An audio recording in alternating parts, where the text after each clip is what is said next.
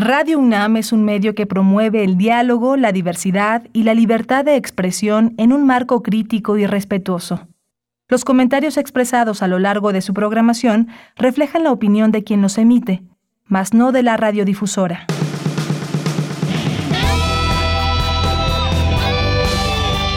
Prisma RU.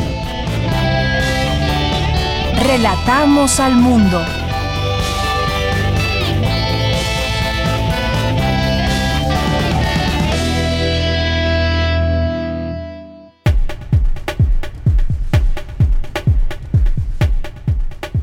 Muy buenas tardes, muchas gracias por acompañarnos ya aquí en Prisma RU. Como todos los días, le damos la bienvenida a todas y a todos ustedes que nos sintonizan a través de las frecuencias de Radio UNAM. Esto es Prisma RU en vivo, nuestras frecuencias 860 de AM y 96.1 de FM. Pues hoy uno de los temas y que mucha gente está atenta y siguiendo, pues es la vacunación, si se va a dar en próximos meses quizás a menores de 14 años y bueno, pues ahora como sabemos eh, ha hablado y se está haciendo a quienes tengan alguna enfermedad, aquellos menores que tengan alguna comorbilidad. Hoy se habló de esto en la mañanera, estuvo ahí el subsecretario Hugo López Gatel hablando de este tema, quien pues expuso que ante el bajo beneficio de la vacuna COVID en niños pequeños podría ser incluso mayor el riesgo de recibir este biológico, la vacuna. Y reiteró la explicación de que a mayor edad mayor riesgo de enfermedad grave por COVID y viceversa. Y no es que no haya habido casos de niños, incluso graves, incluso que han llegado a la muerte, sin embargo también aluden a lo que ha dicho la Organización Mundial de la Salud, que incluso pues ha estado eh, cambiando algunas eh, posturas conforme pasan los meses y esto con eh, respecto a la evaluación que hay con, con, la realidad y en el mundo se ha dado prioridad por supuesto a las personas de mayor edad y sin embargo pues también hay que mencionarlo algunos países distintos países ya también están aplicando esta vacuna sobre todo a los menores. La vacuna es la vacuna Pfizer la que se aplica eh, es la que se ha aplicado a menores en los países en que se ha estado utilizando esta vacuna. Así que eso es lo que se dijo por la mañana. También se habla, o sea, dijo en la mañana que hay grupos, en la mañanera que hay grupos de oportunistas que están a la casa de personas para estimular los amparos. ¿Le ha llegado a usted este tema de cómo se pueden amparar si es que tienen hijos menores de edad?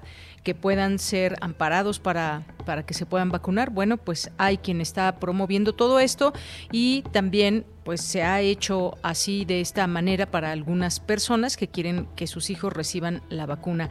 Y bueno, pues por supuesto que hay que dar seguimiento atento a todo esto porque quién no quiere que sus hijos sean vacunados si es que esta vacuna se requiere, si es que es necesaria y en tiempo y forma. Pero un tema del que seguiremos platicando aquí en este espacio. Muchas gracias a mis compañeros allá en cabina, a Coco Montes en los controles técnicos, a Rodrigo Aguilar al frente de la producción, a Denis Licea en la asistencia de producción. Aquí en los micrófonos les saluda Deyanira Morán. Muchas gracias por estar aquí y pues entre los temas que tenemos el día de hoy para eh, compartir con todos ustedes. Está el tema del aborto que se aprueba, eh, la interrupción legal del embarazo en Colombia hasta las 24 semanas. Lo platicaremos con Nelly Lucero Lara Chávez, que es doctora en ciencia política de la Facultad de Ciencias Políticas y Sociales. Ella eh, pues ha también tenido muchos estudios sobre este tema y el feminismo y vamos a platicar con ella sobre este tema de Colombia. Vamos a tener también esta participación, la participación del doctor José Nabor Cruz Marcelo, que es secretario ejecutivo del Consejo Nacional de Evaluación de la Política Política de Desarrollo Social, el Coneval, porque cómo van las cifras de pobreza en México, de ingreso laboral, hubo una disminución en la pobreza respecto a un año, pero ya lo platicaremos a detalle con José Nabor Cruz Marcelo. Tendremos también en nuestra segunda hora, hoy es martes, martes de, poesía con los poetas errantes, martes de literatura, Hoy nos acompañará Samuel Segura. También tendremos, como todos los días, aquí en este espacio, la información de cultura, la información universitaria, la información nacional e internacional. Así que quédese aquí con nosotros. Esto es lo que le presentaremos el día de hoy. Y bueno, pues también eh, invitarlos a que nos escuchen, no solamente que nos escuchen, sino también quien tenga esta posibilidad que nos pueda hacer llegar sus mensajes a través de nuestras redes sociales. Nuestras redes sociales son arroba prisma.ru en Twitter y en Facebook nos pueden encontrar como Prisma RU. Así eh, tenemos esta posibilidad de comunicarnos con todas y todos ustedes. Bien, pues desde aquí, relatamos al mundo. Relatamos al mundo. Relatamos al mundo.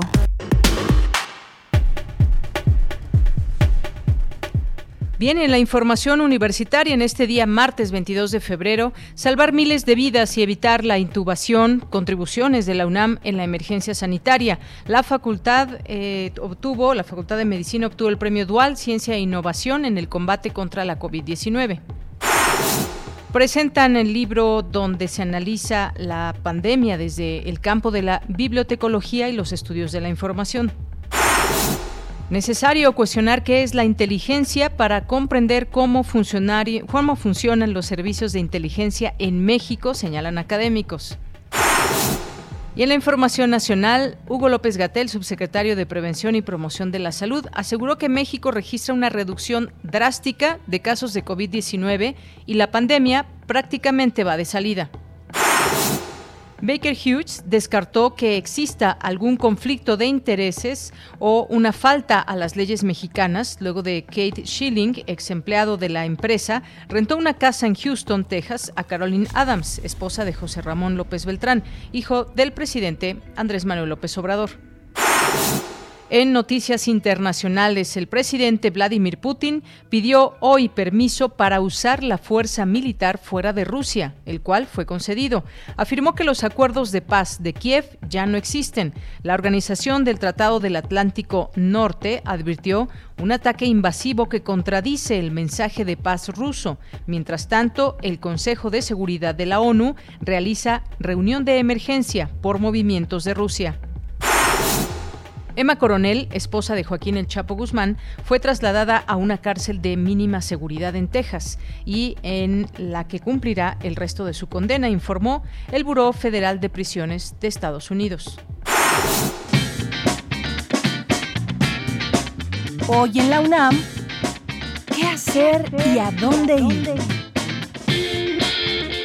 Hoy tienes una cita con el doctor Mauricio Rodríguez Álvarez en Hipócrates 2.0, coproducción de Radio UNAM con el Programa Universitario de Investigación en Salud. En este espacio sonoro se abordan las investigaciones y los asuntos relacionados con la salud que son de interés del público. Sintoniza hoy y todos los martes, en punto de las 18 horas, las frecuencias de Radio UNAM 96.1 de FM, 860 de AM y en línea a través de nuestro sitio oficial www.radio.unam.mx como parte de las actividades del primer encuentro internacional, Nombrar la Gestión Cultural Contemporánea, organizado por la Coordinación de Difusión Cultural de la UNAM a través del Museo Universitario Arte Contemporáneo y la Cátedra Inés Amor, se llevará a cabo el laboratorio y la masterclass Impulsar, gestionar y organizar iniciativas con las comunidades indígenas, que será impartida por la maestra Irma Pineda, poeta y representante de los pueblos indígenas de México, Latinoamérica y el Caribe, e integrante de la Organización de las Naciones Unidas. Dicho laboratorio será conducido por la artista, activista y defensora de los derechos y pueblos indígenas, Ofelia Medina. Conéctate hoy, en punto de las 17 horas, a las redes sociales de la cátedra Inés Amor amor. La Coordinación Universitaria para la Sustentabilidad de la UNAM pone a tu disposición el libro Justicia y Soberanía en las Américas, que retoma las discusiones realizadas en el Congreso Justicia y Soberanía Alimentaria en las Américas y que nos permite conocer más acerca de las desigualdades en la alimentación y la agricultura en el continente americano. Esta obra la podrás descargar de manera gratuita en el sitio oficial de la Coordinación Universitaria para la Sustentabilidad de la UNAM. Disfruta de las actividades, textos y obras que nos comparten las diferentes dependencias universitarias sin salir de casa.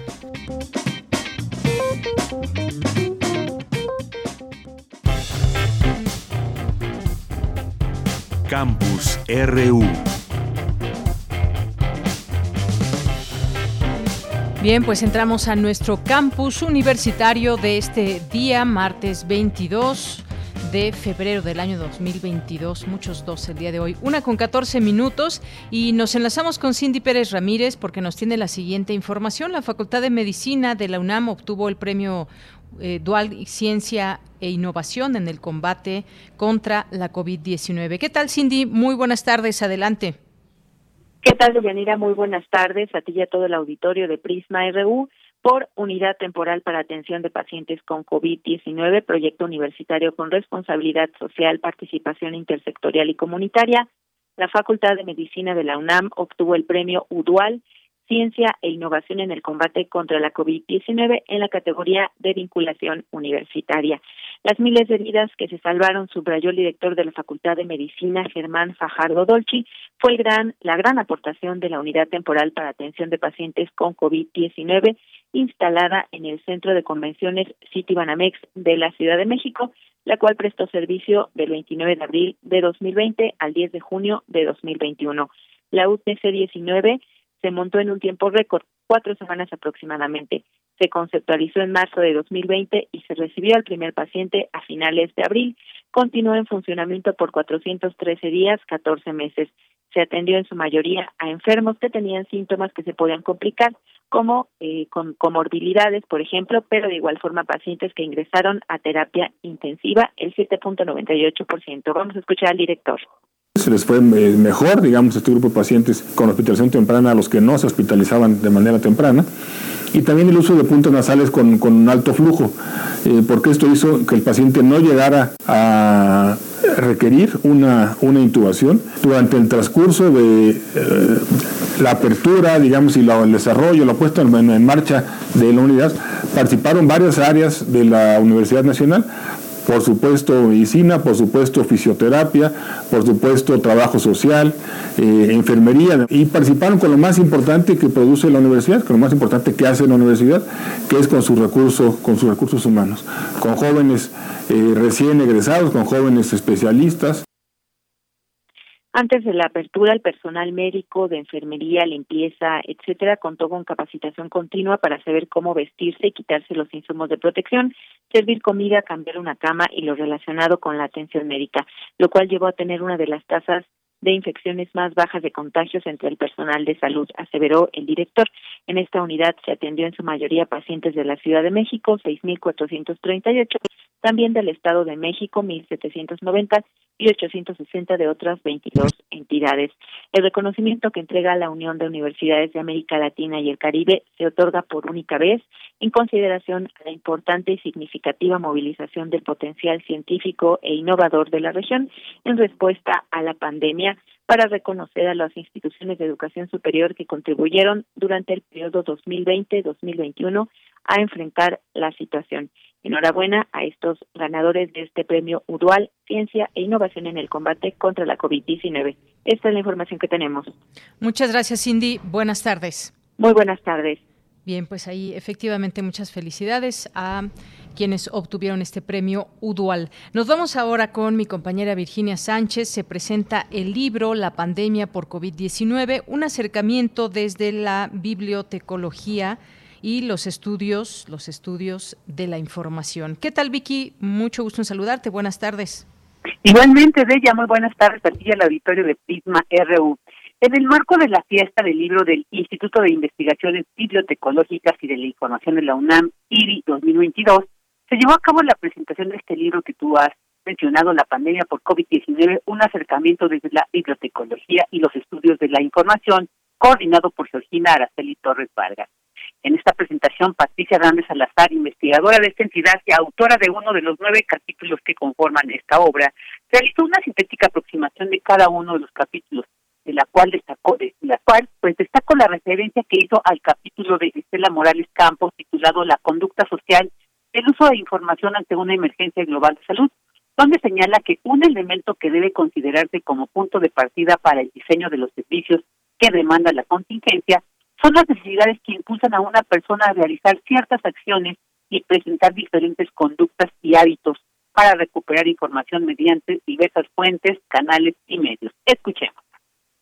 Se requiere que los bibliotecarios y profesionales de la información analicen esas conductas, determinen los perfiles de las personas y les ofrezcan lo que verdaderamente necesitan. Deben evitar en lo posible que estas personas sean presas de las llamadas fake news noticias falsas, mediante programas de verificación y filtro de los datos. Ahora más que nunca, adjetivos como veracidad, fiabilidad e imparcialidad se adosan fuertemente a la información. Morales Campos lanza una pregunta que nos debe hacer pensar. ¿En qué momento el usuario recurre a la biblioteca y consulta o pregunta al bibliotecario? Durante en tanto, Federico Hernández Pacheco, también investigador de, la entidad y coautor del último capítulo que integra el libro, señaló que se trata de una obra necesaria para estos tiempos que plantea una piada esencial que es COVID-19, biblioteca e información. Asimismo, destacó la importancia e impacto de las bibliotecas como agentes de igualdad que quedó manifiesto en este libro. Escuchemos. Cuando nos referimos a la inclusión social, a la diversidad de públicos usuarios que se pueden atender, a la amplitud de sus servicios, a la formación de lectores críticos y posibles escritores, a la formación de ciudadanos conscientes e informados de sus derechos y, por consecuencia, a la mejora de vida de todas las comunidades. El Instituto de Investigaciones Bibliotecológicas y de Información confía en que a través de las reflexiones recogidas en esta importante obra, amplia en su extensión, en sus materias y alcance, progrese la toma de conciencia acerca de los antiguos y actuales problemas que enfrenta la sociedad mexicana, factores de una crisis social que ha alcanzado suma gravedad en el marco de la pandemia. Es preciso llevar adelante el estudio de estos males y avanzar en su corrección. La tarea es gigantesca, tanto como los problemas que México padece. La pandemia los ha puesto de manifiesto. Bueno, pues el libro La pandemia por COVID-19, un acercamiento desde la bibliotecología y los estudios de la información, se pueden consultar especialmente en el repositorio de la página de este instituto, ru.iibi.unam.mx. Ella, esta es la información. Vicky, muchas gracias y buenas tardes. Buenas tardes. Hasta luego. Y continuamos ahora con la siguiente información que nos preparó mi compañera Cristina Godínez. Líderes sindicales y políticos manifestaron su pésame por la muerte del ingeniero Agustín Rodríguez Fuentes y esta mañana el presidente Andrés Manuel López Obrador expresó sus condolencias a familiares y amigos del secretario general del Sindicato de Trabajadores de la Universidad Nacional Autónoma de México. Escuchemos esta información, esta semblanza de mi compañera Cristina Godínez. Quiero manifestar, expresar mi pésame a los trabajadores, a los amigos, a los familiares de Agustín Rodríguez Fuentes, secretario general del Sindicato de Trabajadores de la UNAM y estuvo como dirigente durante varios años y siempre en una postura de defensa de los trabajadores y al mismo tiempo de conciliación. Entonces un abrazo a todos sus seres queridos. El pueblo unido jamás será vencido. El pueblo unido jamás será. Escuchamos las palabras del presidente Andrés Manuel López Obrador en la conferencia matutina del día de hoy. Agustín Rodríguez Fuentes nació el 28 de agosto de 1950 en Oaxaca.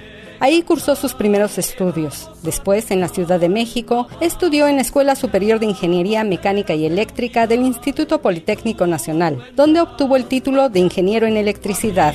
Y así verás tu canto y tu bandera al mismo tiempo, en los convulsos años 70 del siglo pasado, entró a trabajar a la Facultad de Odontología de la UNAM, donde encabezó la lucha por mejorar las condiciones laborales de los empleados universitarios. Esto lo llevó a ser electo como delegado sindical. Tiempo después, y luego de la fusión entre el Sindicato de Trabajadores y Empleados de la UNAM, el UNAM, y del Sindicato del Personal Académico de la UNAM, UNAM, el 27 de marzo de 1977 nació el STUNAM. Agustín Rodríguez fue uno de sus fundadores.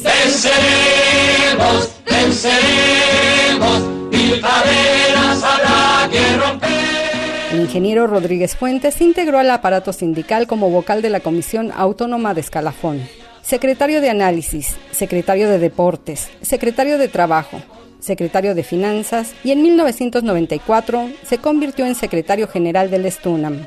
Además participó en la vida política nacional y de 2003 a 2006 fue diputado federal en la 59 legislatura por el Partido de la Revolución Democrática. Ocupó además la presidencia colegiada de la Unión Nacional de Trabajadores. A finales de 2021, el Consejo Nacional de Egresados del Instituto Politécnico Nacional le otorgó la distinción honoris causa por su lucha en favor de los trabajadores. Aprendimos a quererte desde la histórica altura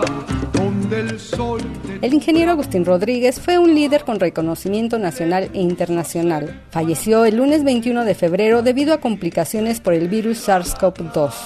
Quiero respetuosamente solicitarles a todos ustedes que celebremos este día tan importante para todos los que estamos aquí presentes y muchos ausentes. Los ausentes son los que han trascendido a otro espacio.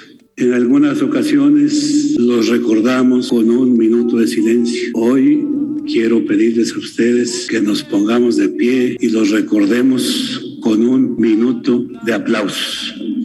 Aquí se queda la clara. Hablan Lourdes Sea Rosales, secretaria de organización, y Alberto Pulido Aranda, secretario de prensa del Estunam. Él nos dejó grandes enseñanzas, grandes luchas y hoy tenemos todas y todos la obligación de honrar su memoria y seguir su, seguir su legado, seguir eh, esta trayectoria impecable de, lucha, de trabajo, de compromiso y que nos deja gran huella a todas y todos en la vida, en nuestra vida y es un, un ejemplo a seguir a nivel nacional e internacional. Es muy duro cuando pierdes a un camarada. 21 de febrero, fecha fatídica y dolorosa. Sentir un vacío en el estómago, una depresión en la mente, un duro golpe en el vivir, lo manifiestas cuando pierdes a un gran amigo, camarada de luchas y experiencias políticas. Así me siento al enterarme de tu muerte, amigo Agustín Rodríguez Fuentes. Querida presencia, comandante. Unidos venceremos. Para Radio UNAM, Cristina Godínez.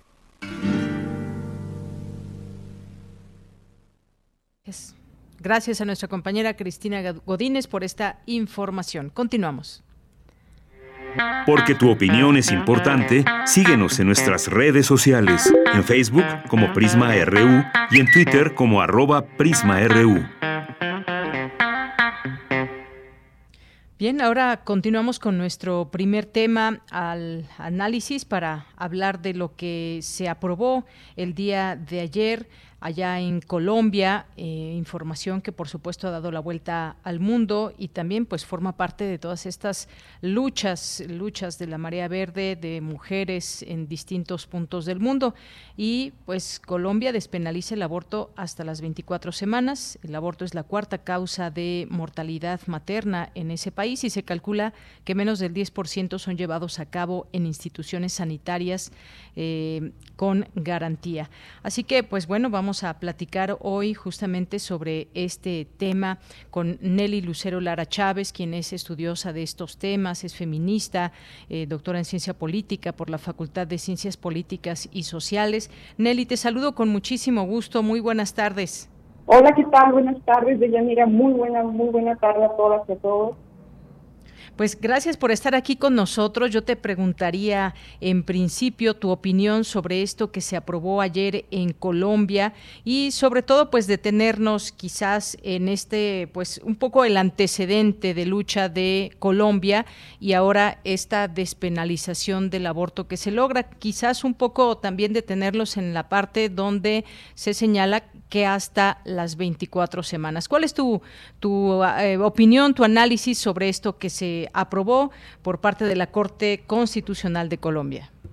Así es, sin lugar a duda es un acto eh, sui generis lo que está pasando en Colombia es una situación que sin lugar a duda impacta a nivel mundial porque no se había considerado en ninguna otra parte las 24 semanas como el tiempo establecido para la legalización del aborto. De hecho, si lo vemos eh, bajo la óptica de la Organización Mundial de la Salud, el aborto legal había sido considerado dentro del periodo de, las 22 semanas.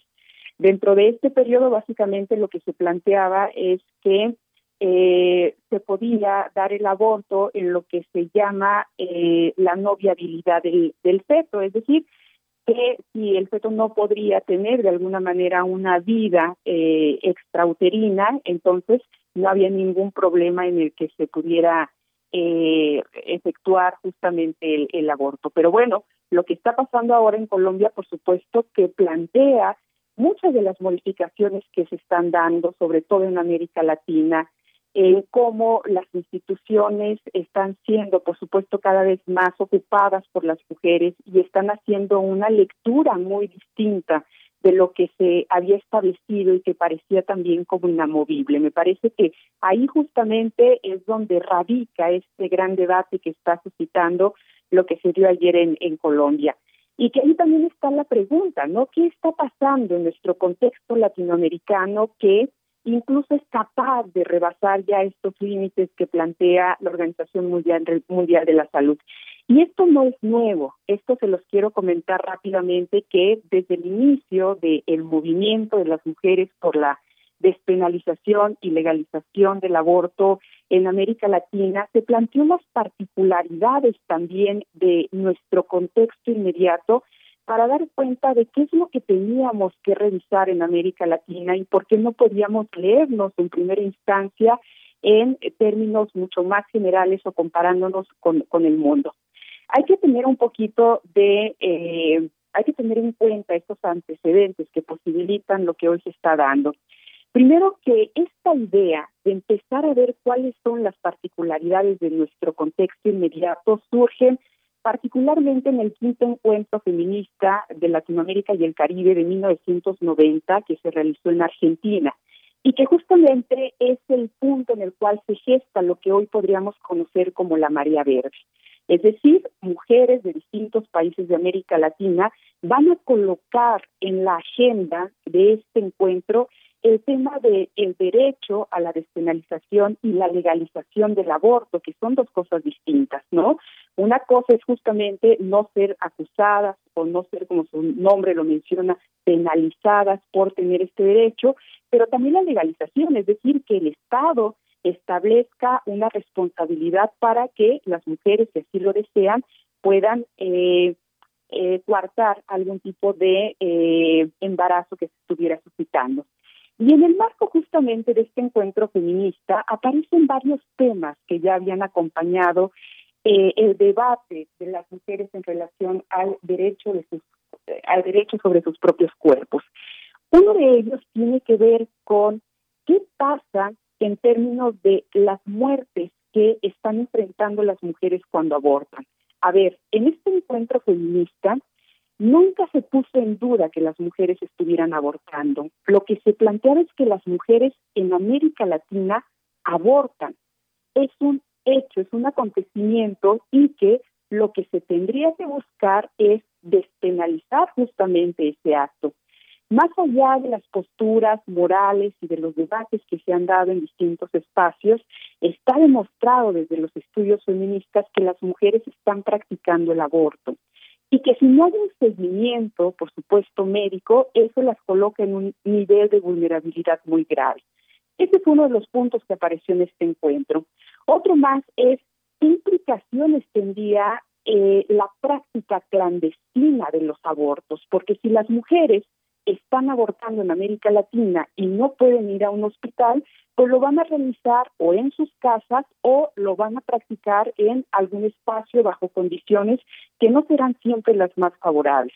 En América Latina, bueno, hay listas larguísimas de plantas y hierbas y pastillas que pueden servir para abortar y que durante muchos años han sido empleadas incluso de manera casera para tener esta posibilidad de interrumpir el embarazo. Pero salir de ahí, que no se practique bajo esas condiciones, fue otro de los puntos que apareció justamente en estos grandes debates sobre qué se podía hacer en relación a la vida y la dignidad de las mujeres. Otro de los elementos que apareció acá también fue la maternidad voluntaria, es decir, efectivamente, si hay una criminalización del embarazo, entonces parece que todas las mujeres estamos obligadas a ser madres. Y eso va en contra de la propia decisión de las mujeres a querer o no querer la maternidad en sus propias vidas. Y otro de los puntos importantísimos que particularmente se dan en el debate latinoamericano tiene que ver con por qué reprimir y castigar a las mujeres que en principio, en la mayoría de los casos, no tienen una educación sexual y no tienen una educación reproductiva. Esa es una realidad en nuestros contextos, ¿no? Entonces, de repente parece como muy factible en distintos espacios decir es que las mujeres se embarazan porque quieren o porque no se cuidaron, pero en realidad nuestro contexto no nos está permitiendo acceder a ese tipo de información.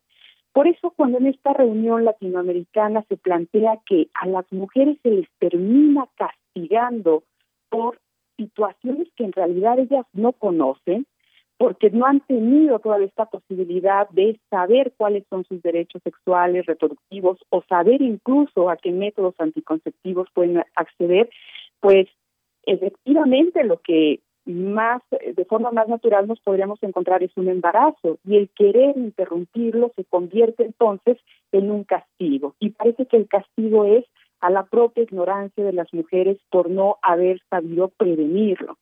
Y este punto del debate es muy interesante, ¿no? Porque efectivamente son las condiciones que siguen perviviendo hasta la actualidad.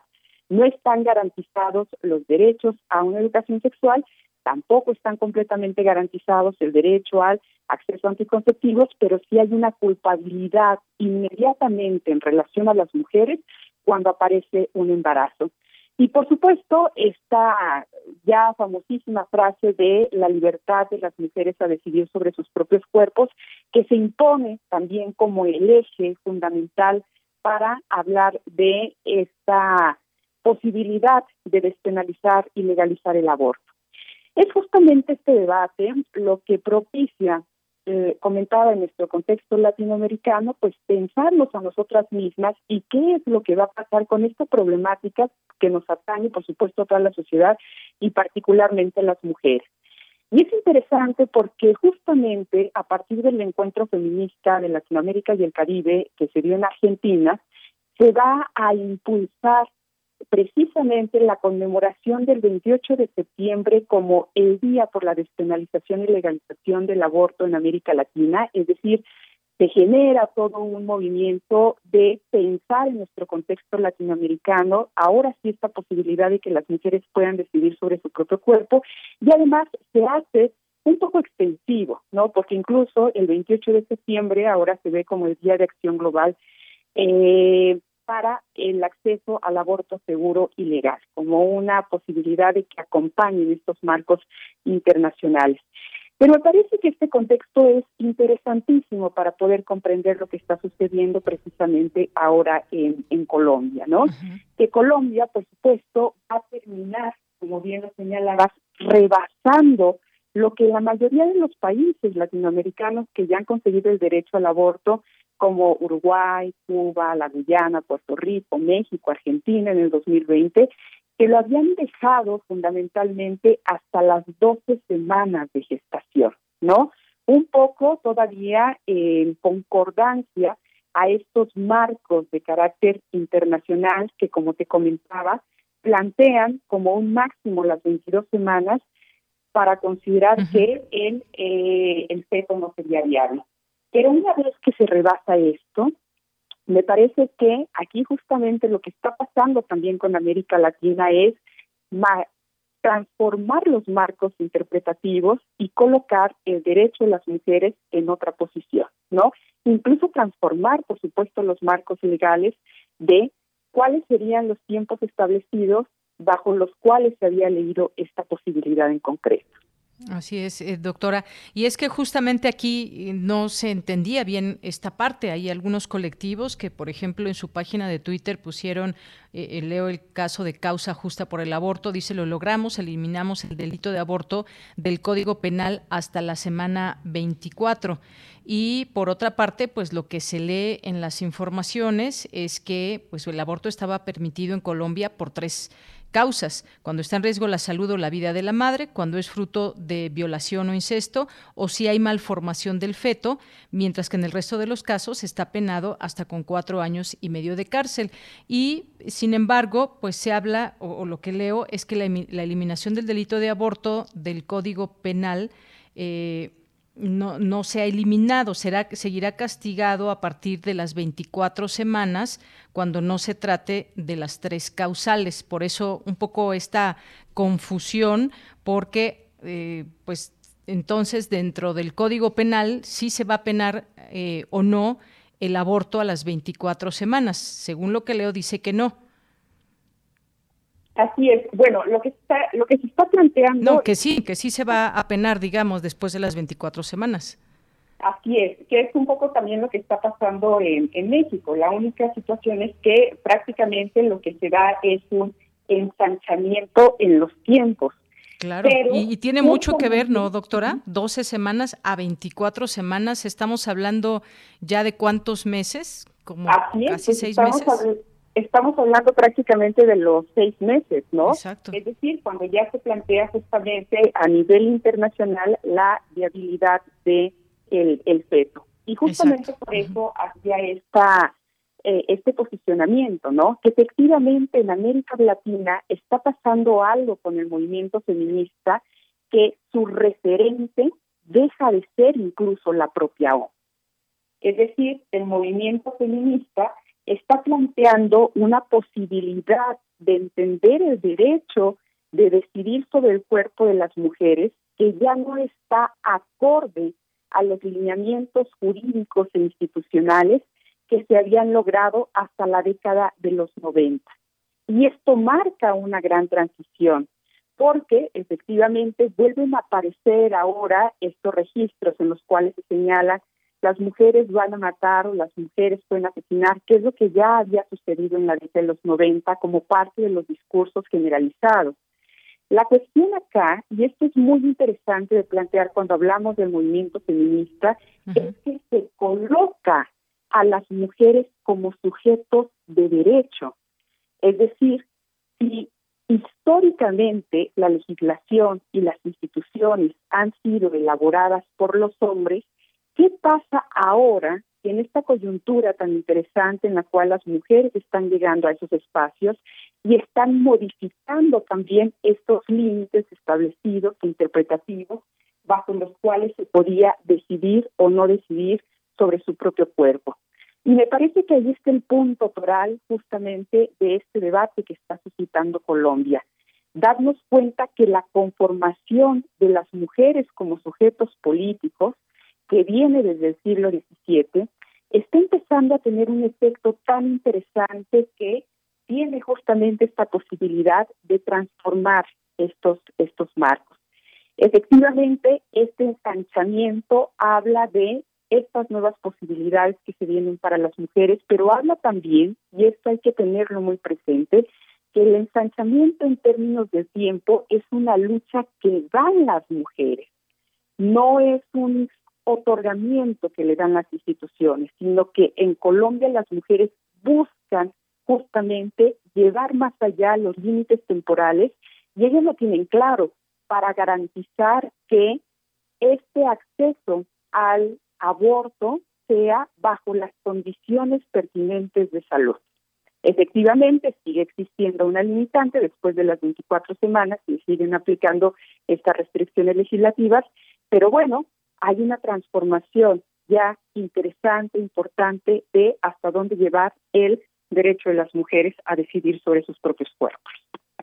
Muy bien, doctora, pues sin duda muy interesante el poder comprender este tema, como usted mencionaba al inicio, pues hay una, hay una lucha en muchas partes del mundo por este tema de la interrupción legal del embarazo, hasta qué semana, las discusiones que puede haber con distintos grupos pro y contra el aborto. Y bueno, pues no podíamos dejar pasar esta oportunidad de platicar con usted respecto a este tema, porque y sobre todo dejar clara esta parte hasta cuándo es punitivo el aborto allá en Colombia eh, y bueno, también esta interpretación que pueda o que se dio de pronto a esto, que se despenalizó en, en cualquier manera a los 24 a las 24 semanas de gestación no es eh, no es correcto, es solamente en los tres casos que se mencionaron al inicio y bueno, pues fueron muchas eh, horas de debate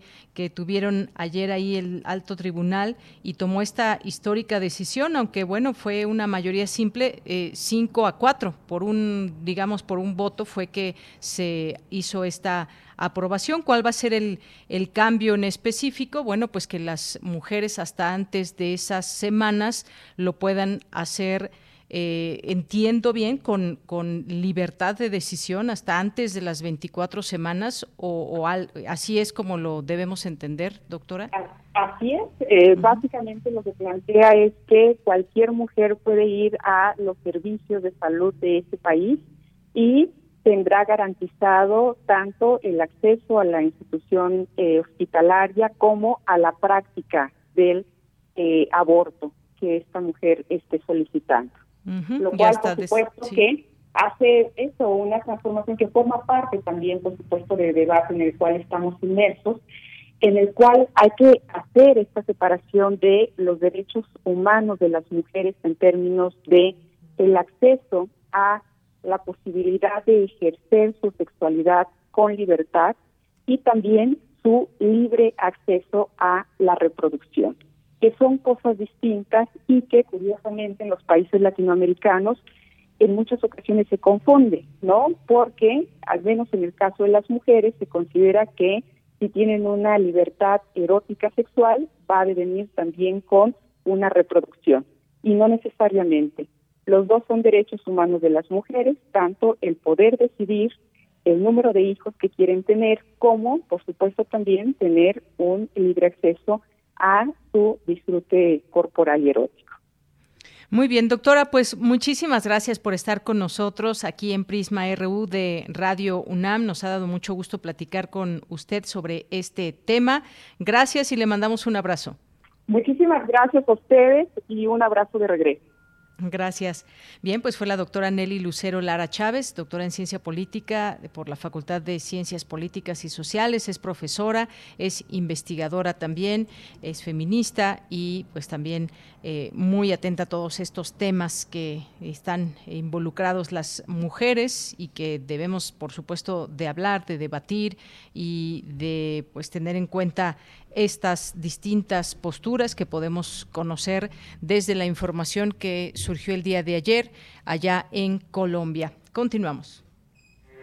Porque tu opinión es importante, síguenos en nuestras redes sociales, en Facebook como Prisma RU y en Twitter como arroba PrismaRU. Bien, continuamos, una de la tarde con 47 minutos y ya tengo en la línea telefónica, nos acompaña también esta tarde el doctor José Nabor Cruz Marcelo, que es secretario ejecutivo del Consejo Nacional de Evaluación de la Política de Desarrollo Social, el Coneval. Doctor, bienvenido a este espacio, muy buenas tardes. Muy buenas tardes, un gusto platicar nuevamente contigo y todo tu auditorio.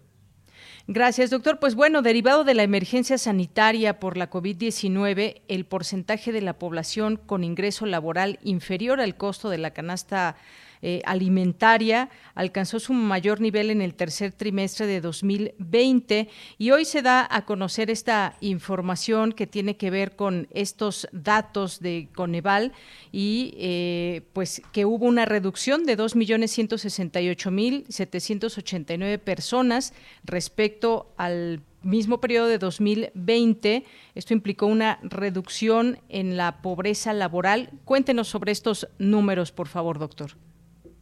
Claro que sí. Eh, el pasado viernes dimos a conocer de manera paralela a la publicación de la encuesta nacional de ocupación y empleo por parte del INEGI, bueno, al Coneval le correspondió realizar la estimación para los niveles de pobreza laboral para el cierre del 2021, para el cuarto trimestre de 2021. En ese sentido, efectivamente, si comparamos al punto más álgido en cuanto a los niveles de pobreza laboral en el tercer trimestre de 2020, e, en ese momento se registró niveles de pobreza laboral de un poco más del 46% de la población. Claramente esto derivado por todas las medidas, no solamente de eh, cómo se detuvieron algunas actividades económicas, sino también la propia contracción del Producto Interno Bruto y la fuerte aceptación que hubo en algunos estados, sobre todo de actividades casi al 100% dependientes del sector turismo del país. A partir de ahí se da consecuentemente una trayectoria cíclica de recuperación en términos de los niveles de pobreza laboral para este cuarto trimestre de 2021. Eh, reitero, el cierre del año pasado, pues se ubicó los niveles de pobreza laboral en un 40.3% de la población. Si bien esto es un avance importante, relevante, aún estamos por arriba de los niveles previos a la pandemia. El dato muy puntual es que para el primer trimestre del 2020, es decir, enero, febrero, marzo de 2020, los niveles de pobreza laboral se habían eh, ubicado ya en un 36.6% de la población. De hecho, se, reportó una tendencia también eh, de reducción de estos niveles de pobreza laboral previo a todo el inicio de la pandemia en a finales de 2019 y principios de 2020. En ese sentido, eh, también importante destacar que bien tuvimos hacia el cierre del año pasado una recuperación en términos de empleos, sobre todo en el ámbito formal, un ligero aumento de este grupo de trabajadores, pues también tuvimos otro aspecto negativo, otra variable negativa, que es el de la inflación. Dimos cuenta también de ello en nuestro reporte que íbamos a conocer el viernes, en el sentido de que, pues claramente, tanto la inflación en términos generales tuvimos un incremento, lo recordarás muy bien, hacia el cierre del año pasado la inflación general se ubicó en un 7%, pero también tuvimos incrementos importantes en algunos bienes alimentarios como son el jitomate, la cebolla, el chile, hacia el cierre del año pasado, eh, algunos de estos alimentos inclusive tuvo un incremento casi del un poco más del 40% entre el tercer y cuarto trimestre del año pasado, entonces, estas presiones inflacionarias, sobre todo de algunos productos alimentarios, pues sí eh, provocó que, se, que, no tuviéramos una mayor reducción en términos de pobreza laboral para el cierre de 2021. Evidentemente, será una variable totalmente clave cómo se vaya evolucionando los niveles de inflación en los primeros meses de este 2022 para ver también y visualizando ciertos avances y recuperaciones a los niveles previos en pobreza laboral que teníamos previa a la pandemia en el primer semestre de 2020. Muy bien, pues un avance importante, pero como usted bien dice también, pues no estamos mejor que antes de la pandemia. Vamos a ver cómo evolucionan estos números y también se da cuenta de entidades federativas que vieron reducir la pobreza laboral o las que aumentaron. ¿Nos puede hablar un poco de este mapa del, en el escenario de México con respecto a cómo, que, cómo se han dado estos impactos al interior del país, doctor? Claro que sí de hecho, me parece que ha habido comportamientos ciertamente interesantes y que también son en el mismo tenor eh, de la gran heterogeneidad eh, de la parte productiva, los sectores económicos a lo largo del territorio nacional. Por un lado, tenemos estados que inclusive ya se colocan por niveles ahí sí previos o por debajo de lo que se tenía registrado previo a la pandemia. Caso muy particular, Baja California Sur. Baja California Sur es la entidad con menores niveles de pobreza laboral de las 32 entidades federativas, donde registramos solamente 15, un poco más del 15% de su población en situación de pobreza laboral. Eh, evidentemente fue de las entidades que mayor reducción tuvieron del tercer al cuarto trimestre del año pasado, bajó de un 19 a un 15%, pero también otras entidades de la parte central y norteña del país Sonora, Chihuahua, eh, tuvieron avances eh, importantes, pero también debo decirlo, en contraparte, pues seguimos manteniendo eh, a Oaxaca, a Guerrero y sobre todo a Chiapas con más del 60% de su población en situación de pobreza laboral el cuarto trimestre del año pasado. Es decir, es claramente una posición de un extremo al otro, mientras que Baja California y, algunas entidades del norte del país están ubicando sus niveles de pobreza laboral alrededor del 20%, es decir, uno de cada cinco eh, habitantes de estos estados está en pobreza laboral. Desafortunadamente, reitero, Oaxaca, Guerrero y Chiapas, sobre todo Chiapas, que alcanza casi un 68% del total de su población en situación de pobreza laboral, pues sí nos habla todavía de los retos importantes que a nivel de desarrollo regional pues mantenemos con un déficit relevante en las entidades sureñas del país.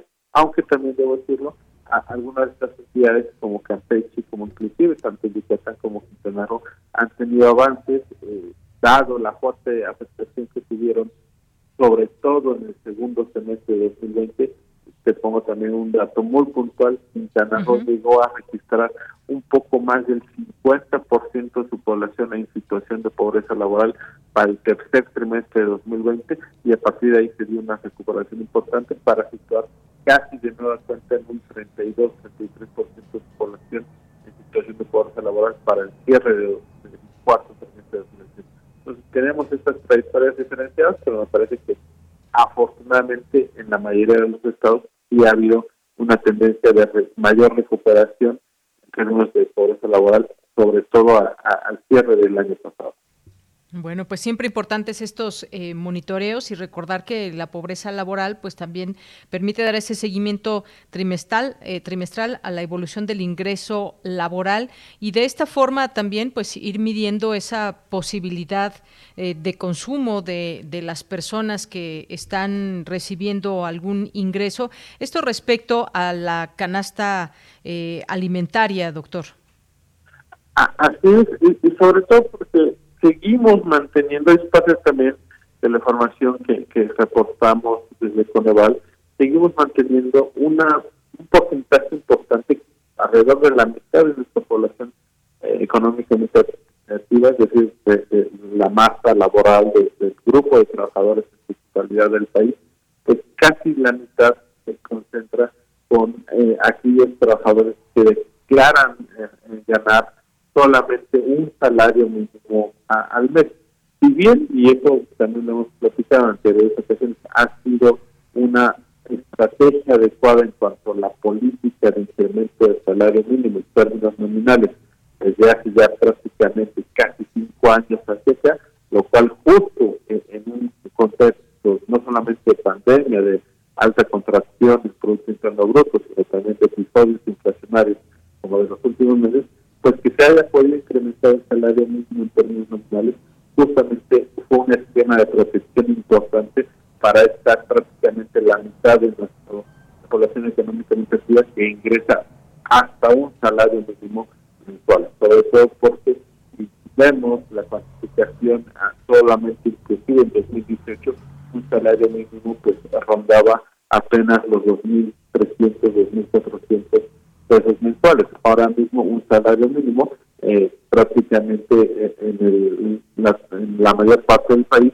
está ubicando por arriba de los eh, 3.700, 3.800 pesos mensuales. Es un reto todavía importante mantener este incremento, al menos por arriba de la inflación del salario mínimo para los siguientes años, pero también me parece que ya hay una base importante que ha permitido, aún en los empleos informales, tener un cierto avance de la recuperación de su poder adquisitivo que no se tenía en, las décadas previas. Avances y retos por delante, por supuesto, pero importante mencionar lo que pasa con el salario mínimo, si ha sido una estrategia adecuada o no, que muchas veces pues justamente eso es lo que nos preguntamos, es solamente subir el salario, con qué va acompañado. Y bueno, pues ahí estamos viendo quizás derivado de ello y otras situaciones esta pequeña eh, mejoría, digamos, en cuanto al número eh, de personas, pero pues como decía, retos por delante que pues eh, tendremos que ver desde el crecimiento de la economía y estas mediciones que nos van dando cuenta de qué pasa y evaluar todo en conjunto, incluso con los propios eh, programas sociales y más, doctor. ¿Algo que nos quiera comentar antes de despedirnos? Pues invitar a todo su auditorio a que consulte nuestra página interna, no solamente estos resultados de pobreza laboral para el cuarto trimestre de 2022, sino también justo el pasado 15 de diciembre, recordarles que a conocer los datos de pobreza multidimensional a nivel municipal. Tenemos una plataforma de consulta interactiva que también cualquier interesado puede acceder a ella y monitorear los niveles de pobreza en sus municipios en 2010, 2015, 2020. Entonces, es parte de las varias herramientas de información muy que muy recientemente hemos publicado desde Coneval. Todo esto se encuentra en nuestra página de internet. Entonces, les invitaría a que lo consulten directamente en, en la página. Muy bien. Bueno, pues muchísimas gracias. Gracias, doctor, por estar con nosotros aquí en Prisma RU de Radio UNAM. Con gusto. Muy buena tarde. Gracias. Gracias a usted, muy buenas tardes. Pues fue el doctor José Nabor Cruz Marcelo, secretario ejecutivo del Consejo Nacional de Evaluación de la Política de Desarrollo Social, el Coneval, y estas cifras que nos cuentan, que nos dicen cómo va esa pobreza laboral por entidad federativa, cuáles son las entidades que vieron reducir la pobreza laboral o, en su defecto, cuál es, eh, fue el ingreso laboral deficiente para adquirir la canasta alimentaria. Bien, pues vamos a irnos a un corte, ya son prácticamente las dos de la tarde, regresaremos a la segunda hora de Prisma RU. Recuerden, pues todavía muchas cosas que eh, ofrecerles en nuestra segunda hora de transmisión en vivo y escríbanos en arroba Prisma RU en Twitter y Prisma RU en Facebook. Dos de la tarde, regresamos después del corte. Relatamos al mundo. Relatamos al mundo. En la vida cotidiana se reflejan las problemáticas sociales, con diferentes causas y consecuencias. Pensemos juntas y juntos las posibles soluciones. Vida cotidiana. Análisis de nuestro día a día. Viernes a las 16 horas, después del corte informativo. Si sucede a nuestro alrededor, es importante. Radio UNAM, Experiencia Sonora. En México, el sol sale para todos. Buscando el bienestar de la gente. En el PRD creemos que las decisiones deben ser de todas y todos los mexicanos y no de una sola persona. Porque queremos que todas y todos vivan mejor. Impulsamos apoyos económicos para que se superen los más necesitados y no para pedirle su voto. Exigiendo servicios de calidad en educación, salud y vivienda. Eso es un México más justo y con la participación de todas y todos podemos hacerlo. El sol sale para todos. PRD. Es la hora de la verdad, la prueba reina del sabor y la salud. Y arrancan. Ni las trampas del chescolín detienen al elotito. La fresa toma la delantera con su potencia natural. La media naranja reparte cariñitos. Las chatarras se caen a pedazos por el exceso de carbohidratos, sodio y azúcares que les dañan su salud. Es un cierre trepidante. Los alimentos saludables triunfan en la carrera de la salud. Come como nosotras y ponte saludable. Pura vitamina. Creemos en un mundo donde se escucha toda la música. Toda la música. Donde el conocimiento esté abierto al mundo. Donde se ame de todas las formas. Ese mundo es posible y vamos a pelear por él. Resistencia modulada. De lunes a viernes, de las 20 a las 23 horas, por el 96.1 de FM, Radio UNAM. Experiencia sonora. Hipócrates 2.0 Mantenerse informado es parte importante de la vida. La información nos da la oportunidad de tomar las mejores decisiones, principalmente para la salud. Soy Mauricio Rodríguez, conductor de Hipócrates 2.0 donde cada semana llevamos para ti los mejores contenidos y especialistas en materia de salud. Escúchanos. Hipócrates 2.0, martes a las 18 horas, por Radio UNAM. Experiencia Sonora. Porque tu opinión es importante, síguenos en nuestras redes sociales, en Facebook como Prisma RU y en Twitter como arroba PrismaRU.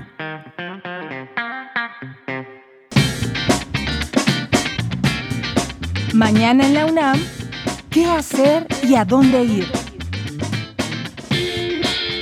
La Facultad de Estudios Superiores Cuautitlán organiza un círculo de lectura y conversatorio a distancia en torno al libro Sexo y Amor en tiempos de crisis de la periodista Lidia Cacho. Este conversatorio se llevará a cabo a través de la plataforma Zoom el próximo martes primero de marzo en punto de las 18 horas y contará con la participación especial de la periodista Lidia Cacho. Registra tu asistencia en el sitio oficial www.cuautitlán.unam.mx. La Casa del Lago, Juan José Arreola, organiza el taller Escrituras disidentes de la escucha radial, que propone una lectura y escritura colectiva a través de la escucha radial de lo que ha sido colocado en el territorio del miedo, el cuerpo y su potencia. Este taller es gratuito y se llevará a cabo de manera presencial en las instalaciones de la Casa del Lago Juan José Arreola el próximo sábado 26 de febrero en punto de las 11 horas. Para mayores informes e inscripciones, consulta la convocatoria en el sitio oficial casadelago.unam.mx. Música UNAM te invita a disfrutar de la nueva entrega del ciclo Música de Cámara, como parte de la convocatoria Resiliencia Sonora, intérprete sobre música de cámara de 1950 en adelante. Disfruta de la obra de los músicos Jorge Córdoba, Leonardo Velázquez, Ángel Gómez y Lucía Álvarez. La cita es el próximo viernes 25 de febrero, en punto de las 19 horas, a través del canal de YouTube de Música UNAM. Para Prisma RU, Daniel Olivares Aranda.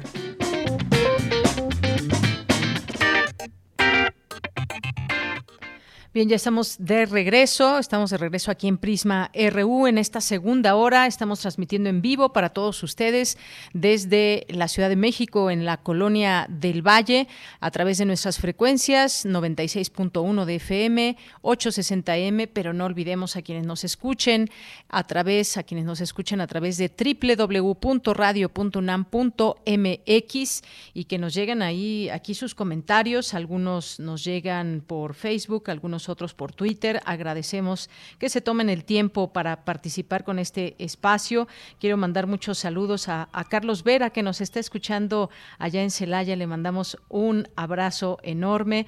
Muchas gracias que nos está por aquí escuchando, igual que algunas y, algunos otros eh, radioescuchas que están aquí pendientes desde Oaxaca, desde Guanajuato, Metepec, Estado de México, Morelos, algunos que nos hacen llegar además la particularidad de dónde nos están escuchando. Así que muchas gracias y pues aquí en redes sociales nos están escribiendo César Soto, Sorrisi lo existo, muchas gracias, que nos dice 24 semanas, se me hace mucho tiempo. César Soto nos dice el contexto y condiciones del entorno social, económico y político y motivos de las mujeres de abortar en Colombia trascendió por la evolución del constitucionalismo y criterios judiciales en reconocer libertades y derechos humanos y suprimir el delito. Es lo que nos dice el abogado César Soto. Muchas gracias. JC Cepeda, también gracias por eh, escribirnos. Felipe Mesa 8F nos dice solo una aportación de los cinco magistrados a favor, una es mujer y de los cuatro magistrados en contra tres son mujeres. Esto para abonar a la reflexión de que las mujeres en el poder son quienes están cambiando los paradigmas. Es lo que nos dice Felipe. Muchas gracias. Rosario Durán, también muchas gracias.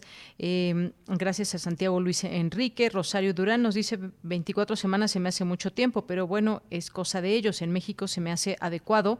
12 semanas en el Estado de México aún sigue penalizado el aborto, no importando, no importando si la salud de la madre está en peligro o no, nos dice Rosario Durán. Gracias, eh, Rosario. Ah, gracias a, y saludos a Alejandro Toledo. Gracias a Refrancito. Nos dice, tal y como dice la invitada, Colombia está tomando una decisión de enorme impacto por ser a las 24 semanas. Me interesa conocer los fundamentos de ese periodo y no las 12 semanas como en otros países. Sí, efectivamente, un punto de debate muy importante, Refrancito. Muchas gracias. Eh, gracias a Rosario 2022 del día del mes 2, nos dice aquí Rosario, muchas gracias. Eh, Elizondo nos dice, ya habrá un mejor momento para hablar más objetivamente del dirigente de Estunam y el papel que juega el sindicato en la UNAM. Que en paz descanse. Muchas gracias, Mayra Elizondo. Eh, refrancito también, buena tarde. Hoy escuchando, sí, escuchando en vivo y directo a todo el equipo de Prisma RU. Muchas gracias, Refrancito, un saludo, un abrazo para ti. Eh, gracias también a nos escucha por aquí Guerrero, David Castillo, muchas gracias también. Le gustan las entrevistas que estamos que transmitimos el día de hoy, los temas. Buenas tardes y muchas gracias, David Castillo. Mario Navarrete, pues nos lleva acompañando a través de su radio por calles de la Ciudad de México, nos manda un video. Gracias también a Recio, nos escucha también. Muchas gracias, Mario, ya lo mencionamos, que nos envía varias fotos de su ubicación aquí en la Ciudad de México. Andrés Mar también, muchas gracias. Juan Jaso López, gracias a todas y todos ustedes que nos sintonizan. Mariana eh, Hunt, Mayra también nos eh, manda aquí muchos saludos. Gracias eh, por los comentarios que a mí tocan, Mayra. Rebeca Vega también, Librero 33, muchas gracias. Y a todas las personas que estén por aquí acompañándonos, aunque no se hagan presentes en redes sociales, sabemos que nos escuchan en distintos lugares de la Ciudad de México y del interior de la República. Bien, pues nos vamos ahora con la información. Analizan en la UNAM los servicios de inteligencia en México. Cuéntanos de qué se trata, Dulce García. Adelante. Deyanira, muy buenas tardes a ti al auditorio de Prisma RU. En el mundo, ningún estado carece de un aparato que le proporcione servicios de inteligencia. Sin embargo, el estudio acerca de estos no es tan frecuente, puesto que ninguno expone públicamente el total de sus acciones encaminadas a preservar la seguridad nacional. El libro Los servicios de inteligencia en México ayer y hoy, publicado por el Instituto de Investigaciones Sociales, analiza los servicios de inteligencia en nuestro país desde una perspectiva teórica, conceptual e histórica para comprender las principales transformaciones a nivel global desde la época prehispánica hasta la contemporánea. Durante la presentación de esta obra, el doctor Francisco Ortiz Millán, académico de la Universidad del Estado de México, dijo que para poder hacer este análisis, lo primero que había que hacer es cuestionar qué es la inteligencia. Y la definen a través de diversos autores y momentos históricos en que se ha dado la misma. Además, la analizan en el contexto del ciclo de la inteligencia, que comprende la recolección,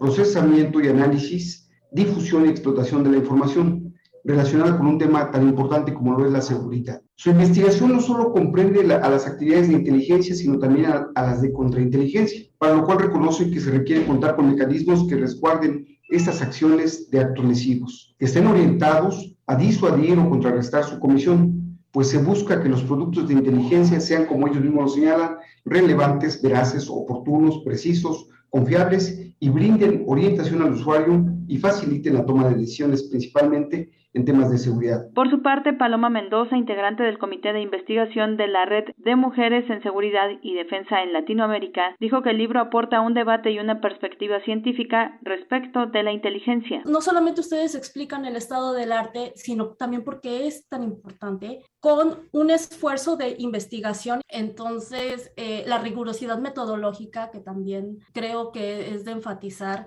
Eh, ustedes, hay otra cosa que me encantó, que ustedes recuperan autores mexicanos. Ustedes parten de ese libro fundacional de los estudios de inteligencia que fue La Charola del doctor Sergio Aguayo, ¿no? Recuperan el libro de testimonios de 20 años de CISEN y el libro del periodista Jorge Torres que son libros prácticamente míticos porque no los encuentras en ningún lado. No solamente actualizando lo que en su momento sentó el doctor Aguayo, sino que ustedes están generando nuevo conocimiento porque ustedes hacen un análisis comparado entre el caso de México con los servicios de inteligencia en América Latina. De Yanira Auditorio de Prisma RU, el libro Los servicios de inteligencia en México ayer y hoy destaca que el Estado como ente autónomo cuenta con capacidades de acción y respuesta ante determinadas amenazas y riesgos que pudieran poner en peligro su permanencia y soberanía, dependiendo para ello de la capacidad y eficacia de sus instituciones, sus ciudadanos y desde luego de sus servicios de inteligencia. De ahí la importancia de la obra. Esta es la información. Muy buenas tardes. Gracias, Dulce García, gracias por esta información. Bueno, ya nos reclaman de Quintana Roo que también nos están escuchando allá, así que muchos saludos a quienes nos puedan estar escuchando allá. Besos y abrazos, por supuesto. Y nos llega por aquí también en Facebook un mensaje de eh, Moro Chaparro. Nos dice, hoy es el séptimo aniversario luctuoso de la maestra Raquel Tibol. Por favor, menciónenlo y compartan alguno de los magníficos audios de sus memorables colaboraciones en Radio UNAM Muchas gracias. Eh, gracias por esta, este comentario y por supuesto ya estamos por ahí a la búsqueda y si nos da tiempo, con muchísimo gusto por aquí lo transmitimos. Y pues nos vamos ahora a la información internacional a través de Radio Francia.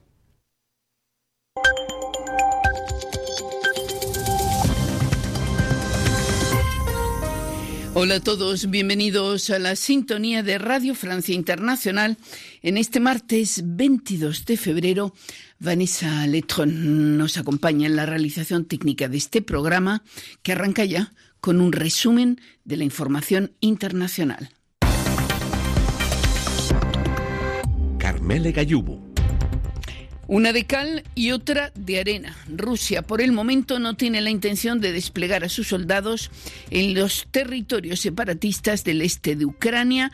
Declaración hace unos instantes del viceministro ruso de Asuntos Exteriores refiriéndose a los territorios de Donetsk y Lugansk, las dos provincias ucranianas que el presidente Putin reconoció anoche como repúblicas independientes. Desde Washington hasta Estambul, pasando por París, la condena a la decisión de Putin es unánime. Alemania ya anuncia que suspende la autorización del controvertido gasoducto Nord Stream 2 que permite transportar gas desde Rusia a Alemania vía el mar Báltico. Y hoy se espera también que los cancilleres europeos adopten una primera salva de sanciones contra Moscú y la OTAN anuncie una reunión de urgencia este mismo martes. Entre tanto, los ucranianos se preparan a enfrentar un nuevo pulso con Moscú. El ministro de Defensa de Ucrania advierte a los ciudadanos de ese país que van a encarar duros momentos y pérdidas. El testimonio de Estefanía Septsova, policía jubilada residente en Viu, en el oeste de Ucrania. Estamos más o menos tranquilos todavía. No sabemos qué va a hacer mañana. Todavía no tenemos miedo, pero rumores eh, provocan eh, estrés dentro. Cada persona está callada para que no asustar a otra. Ha dicho el presidente hoy que por la tarde va a ser zona de, de guerra o como se llama región militar, que por la noche, sabes, no debes que salir a la calle, ¿cómo se llama esto? Habrá un toque de queda, ¿es eso? Sí. Colombia en la vanguardia en materia de interrupción voluntaria del embarazo. La Corte Constitucional colombiana reconoce el derecho al aborto hasta la semana 24 del embarazo, es decir, hasta los seis meses de gestación y sin tener que invocar ningún motivo. La cifra de muertos en las inundaciones y deslizamientos de terreno provocados por lluvias torrenciales en la ciudad de Petrópolis, en Brasil, aumenta a 182 según un, un último balance. Y decir también que la reina de Inglaterra, Isabel II, ha tenido que anular sus compromisos. Hoy todavía sufre síntomas leves de coronavirus.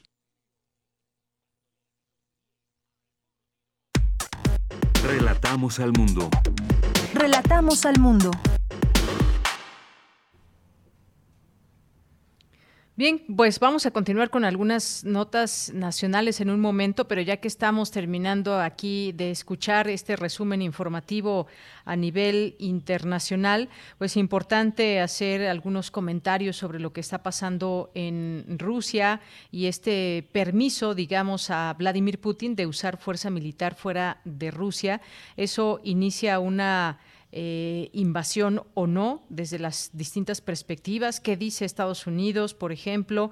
Y bueno, pues el caso es que esta nota que leemos desde Moscú dice que la Cámara Alta del Parlamento ruso dio permiso el martes al presidente Vladimir Putin para utilizar la fuerza militar fuera del país y esto podría presagiar un ataque más amplio contra Ucrania después de que Estados Unidos dijera que ya estaba en marcha una invasión rusa al país vecino.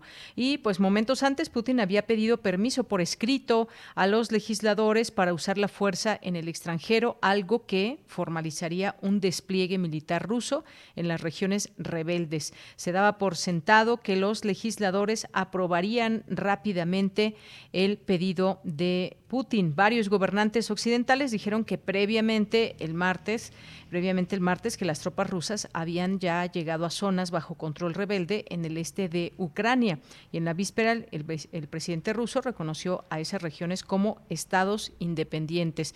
Si pensábamos que ya se iba cerrando este capítulo, pues vemos ahora que no, con estas distintas eh, reacciones y también pues declaraciones que hay en el marco de todo esto, pues seguir ahí monitoreando todo lo que se dice en distintos medios de comunicación. Hay que recordar que pues eh, el propio Joe Biden también ha hecho declaraciones que han contravenido las declaraciones del, del propio Vladimir Putin en torno a que ya no había ya no había eh, tropas y sin embargo pues se dio a conocer que sí por parte de Estados Unidos. Pues veremos todo esto cómo evoluciona. Y por lo pronto también eh, lo que dice el embajador cubano, una, eh, una entrevista que hoy trae en sus páginas la jornada, dice, Biden sin voluntad para aliviar el bloqueo a Cuba, dice el embajador cubano, que eh, dice Cuba tiene ante sí un gran desafío, refrendar la revolución como proyecto viable para su pueblo. El debate está en marcha y el contexto actual exige una, que una de las prioridades se enfoque en el avance de su economía para beneficiar a toda su población. Bueno, pues ahí algunos puntos de vista del embajador de la República de Cuba en México, Marcos Rodríguez Costa, que admite que el trayecto no será sencillo ante las adversidades que enfrenta la isla, las consecuencias por la COVID-19 el prolongado bloqueo económico, financiero y comercial establecido hace casi 60 años por Estados Unidos, los grupos contrarrevolucionarios de Miami y trabas internas del propio sistema cubano. Pues ahí algunas declaraciones, si les interesa el tema, pueden escuchar o leer esta entrevista que hoy publica la jornada. Y algunos, algunos temas que tienen que ver con, eh, con, con México, ya entrando a los temas nacionales, pues algo que ha acaparado durante varios días eh, tiene que ver con pues esto de, conflicto, posible conflicto de interés o tráfico de influencias, que hay alguna de las dos, ninguna. Bueno, pues a todo esto me estoy refiriendo a la casa donde vivió el hijo del presidente con su esposa y hoy hay información de Baker Hughes que dice nada nos liga a un conflicto de intereses. Dice esta nota que Baker Hughes descartó que existan que exista algún conflicto de intereses o una falta a las leyes mexicanas luego de que Kate Schilling, ex empleado de la empresa, rentó una casa en Houston, Texas, a Caroline Adams, esposa de José Ramón López Beltrán, es, eh, hijo del presidente López Obrador. En una conferencia de prensa citada por Petróleos Mexicanos, Bob Pérez, quien es el director de esta empresa para México y Latinoamérica dio a conocer que desde que se comenzó a ventilar la información de la casa del hijo del mandatario, eh, bueno, más bien yo aquí no diría la casa del hijo del mandatario, sino donde habita. Eh, la casa o ninguna de estas casas está a su nombre. Y bueno, dice que desde que se comenzó a ventilar esta información, la empresa contrató al grupo R. McConnell, el cual realizó una revisión para determinar cualquier posible conflicto conflicto de intereses entre las partes. Y textualmente dijo, los abogados concluyeron ayer la investigación sobre Pemex y Baker Hughes.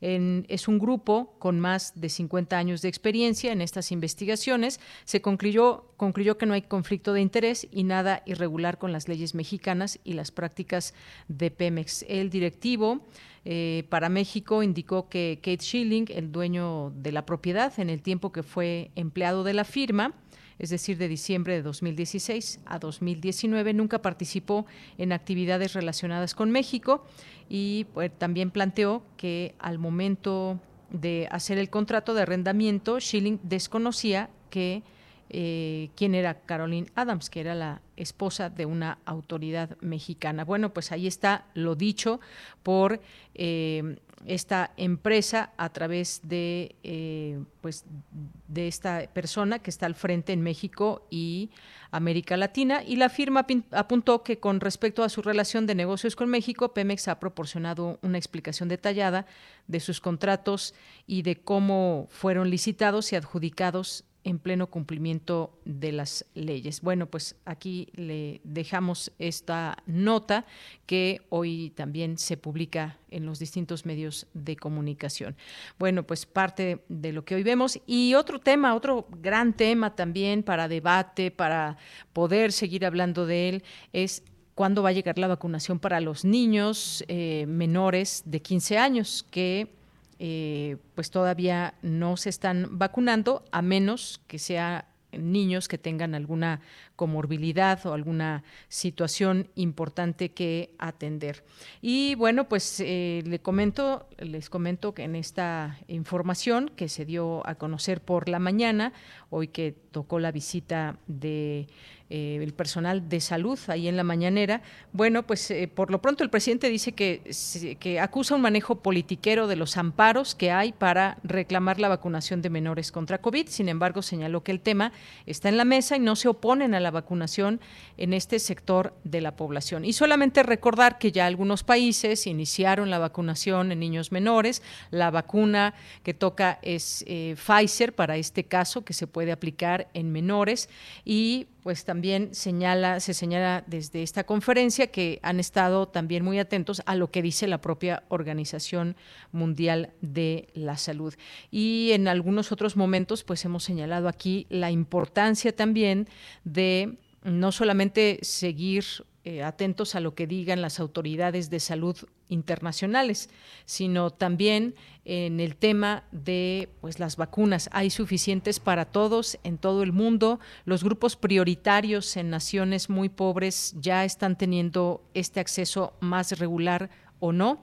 Bueno, pues ahí quedan también todas estas preguntas, pero por supuesto que aquí también nos han hecho llegar esos, eh, esas preguntas de que, pues, cómo desde el gobierno cómo, cómo se están viendo estos, eh, estos análisis para la vacunación en menores. Y aquí hemos pues tratado de dar voz a través de a través de los eh, doctores de la UNAM eh, las respuestas a estas preguntas que ustedes tienen y cómo lo ven desde ese punto médico eh, para los niños. Si bien se sabe que es un sector de la población menos afectado, no quiere decir que pues existan también posibilidades de alguna complicación. Bien, pues son las 2 de la tarde con 25 minutos. Continuamos. Porque tu opinión es importante, síguenos en nuestras redes sociales, en Facebook como Prisma RU y en Twitter como arroba PrismaRU. Bueno, pues hoy recibimos en Poetas Errantes, porque ya vamos a entrar aquí en esta sección con los poetas errantes. Hoy nos acompaña Ricardo Isidro Martínez, que nos va a presentar el trabajo de los poetas del día de hoy. ¿Cómo estás, Ricardo? Qué gusto saludarte. Hola, Mira, buenas tardes. También un gusto saludarte a ti. Pues qué bueno que estás por aquí con nosotros. Cuéntanos qué vamos a escuchar el día de hoy. Sí, mira, el día de hoy vamos a, vamos a escuchar una cápsula que está dedicada al mar. Eh, yo cuando tuve la idea de, de hacer esto, de escribir esta cápsula, dije, bueno, ¿qué hacemos? no Porque cualquiera que haya estado frente al mar, pues yo creo que ha movido, que ha movido un montón de sensaciones, ha tenido un montón de, de sensaciones. Entonces, no sé también si la audiencia recordará una serie que, que pasaba en Canal 11, 31 minutos. Claro. Y bueno, a todo esto porque pues hay un personaje, Mario Hugo, eh, para los fans, eh, esto seguramente lo tendrán aquí en la memoria luego luego, eh, en una se va de vacaciones y dice, bueno, ahora en exclusiva el ruido del mar, ¿no? Y entonces pone el micrófono hacia el mar, y escuchan las gaviotas y el, y el romper de las olas, el silencio previo y el romper después de las olas en la, en la playa, ¿no? Y entonces mientras está escuchando, está dando en exclusiva el ruido del mar, él dice, qué lindo, ¿ah?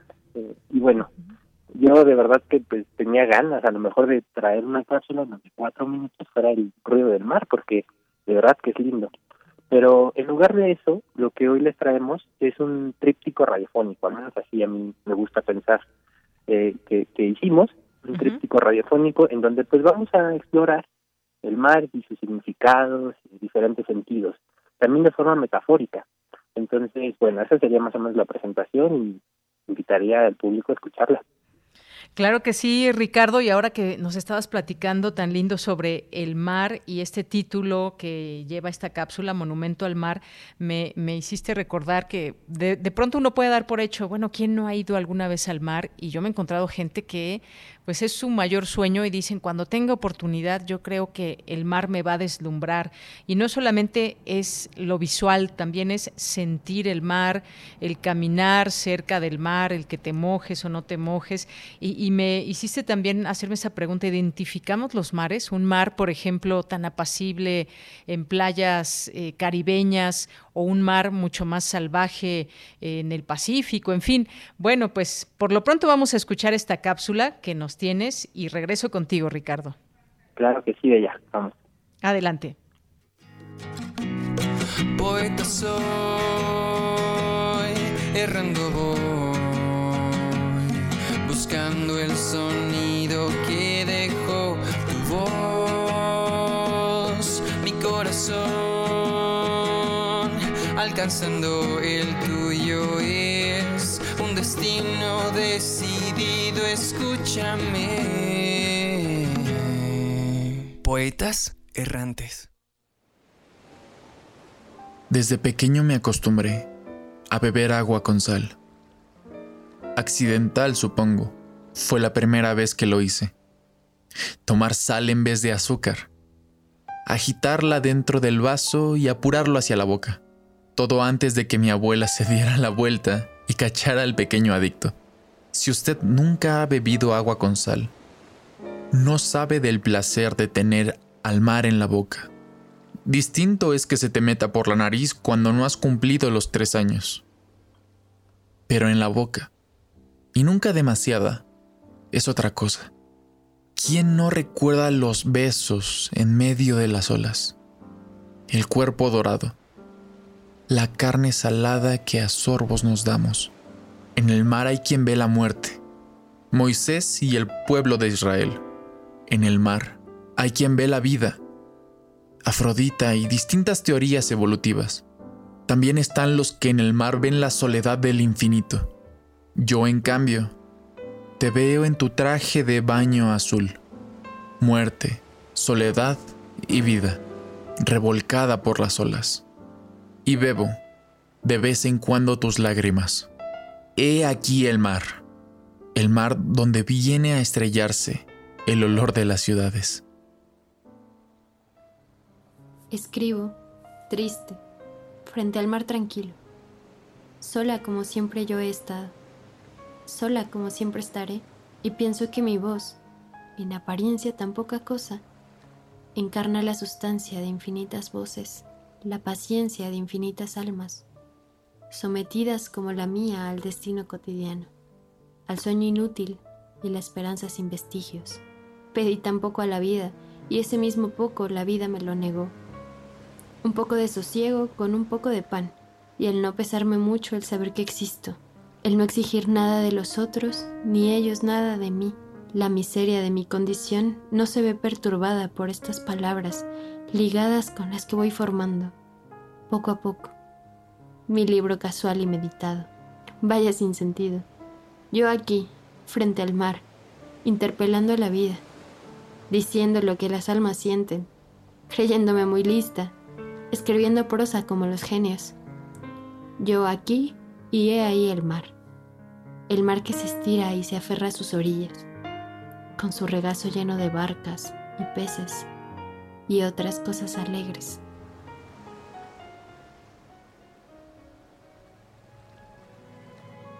¿Y si yo soy el traductor de las olas? De esas, sus olas, que barajan los destinos. Hazte hombre, te digo, como a veces yo me hago mar. Escucha nuestras risas y también nuestro llanto.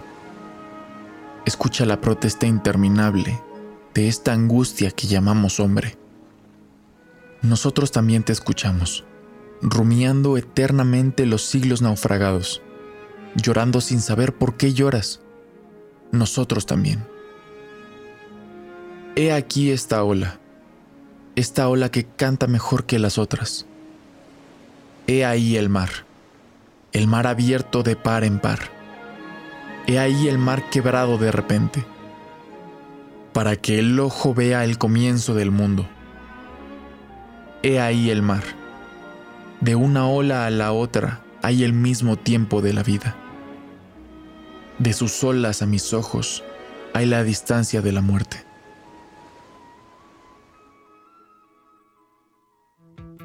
Esta es una producción de Poetas Errantes, unidos con la poesía y el corazón. Algo en ti me es muy familiar algo en este encuentro que no quiero olvidar. Poeta Bien, Ricardo, pues muchas gracias. Qué eh, bonito guion y todo esto que escuchamos, pues efectivamente el mar, cómo identificamos los mares, eh, cómo traducimos las olas, la contemplación, estar frente al mar durante mucho tiempo. ¿Qué nos dice el mar? ¿Qué nos trae el mar, Ricardo. Muchas gracias. Sí, tiene una potencia evocadora tremenda el mar, ¿no? Nos lleva a ver la vida, nos lleva a ver la muerte, la soledad, tantas cosas que nos lleva a ver el mar, ¿no? El afuera que, que, que también está adentro, ¿no? Ese mar que, que vemos afuera y que también llevamos adentro. Claro, eh, el mar de día, el mar de noche también, cómo cambia también la intensidad, la marea, cuántas cosas que aprender del mar. Bueno, pues inagotable. Inagotable, exactamente. Así es, Ricardo. Fíjate, aquí nos dice Paulina que se acordó muy bien de esta escena que nos decías de 31 minutos. Le ah, mandamos muchos saludos. Pues gracias, Ricardo, gracias por eh, acompañarnos en este martes, dejarnos esta idea de, del mar y pues muchas gracias. Ya nos escucharemos a la próxima y por lo pronto pues nos quedamos en nuestro mar de asfalto de la Ciudad de México. También, también es otro tipo de mar. Y ya nada más me gustaría decir dos cosas para despedirme. Claro, la adelante. Primera, bueno, mencionar que en este guion por primera vez participó una, una nueva voz, que es la voz de, de Samantha Erland, y también agradecerle a Sergio Vargas, ¿no? que fueron que fueron las voces, bueno, a Gabriel Gutiérrez, la edición, que siempre pues se, la, así que diríamos, se la rifa con todo, ¿no? Y eh, un mensaje muy especial queremos mandar, un poco encriptado, quizás aprovechando las, las ondas radiofónicas que, que pueden emular ¿no? las olas del mar, pues a nuestra a nuestra compañera Mane, ¿no? decirle que, que aquí estamos los poetas y, y nada, a ella y a toda la gente decirles que no pierdan la fe. Claro que sí, Ricardo. Pues muchas gracias. Saludos a Gabo, por supuesto, a la nueva voz que es parte de Poetas Errantes. Y desde aquí a Mane, pues un abrazo enorme, enorme que ya estuvo con nosotros, tuvo ese gran valor de estar aquí con nosotros y de presentarnos también su valiosísimo trabajo.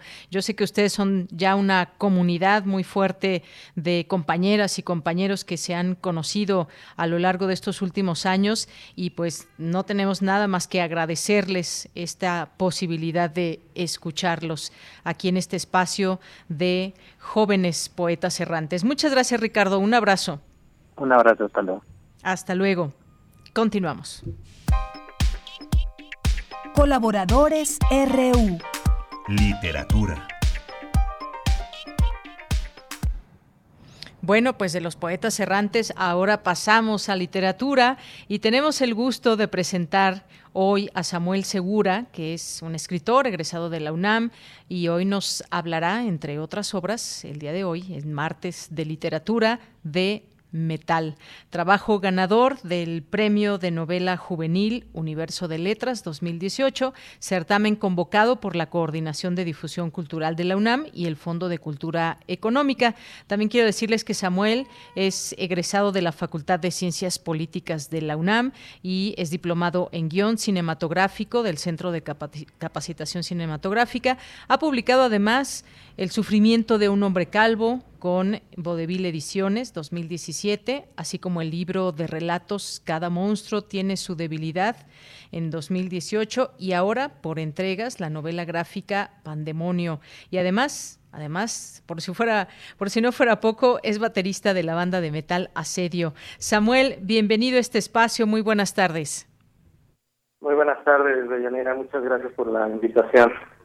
Pues gracias por estar por aquí. Fíjate que esta, en esta sección pues tenemos a invitadas, invitados que nos quieran recomendar algún texto literario que sea de su gusto, que nos digan por qué. Así que pues por eso te hemos invitado y te escuchamos, Samuel.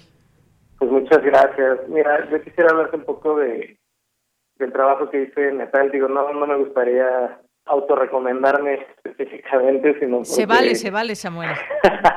sino porque se aproxima la tercera edición del concurso Universo de Letras organizado por Universo UNAM, que cierra próximamente en abril de este año.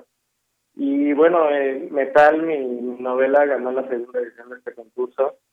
Entonces, eh, yo quisiera aprovechar el espacio para invitar a las personas que que escriben, que tienen en la mesa de trabajo o en el cajón una novela de corte juvenil, pues que animan a participar. Fue algo que yo hice hace ya casi tres años. este Y tuve, bueno, la, la posibilidad de publicar mi libro que, que a grandes rasgos abarca la historia de una chica que toca la batería en una banda de metal, precisamente como yo lo hago todavía desde hace ya 15 años con mi banda, como mencionaste, que se llama Sedio y bueno, son las peripecias de esta joven que, que tiene su banda en un lugar llamado Ecatepec, pero con H al principio.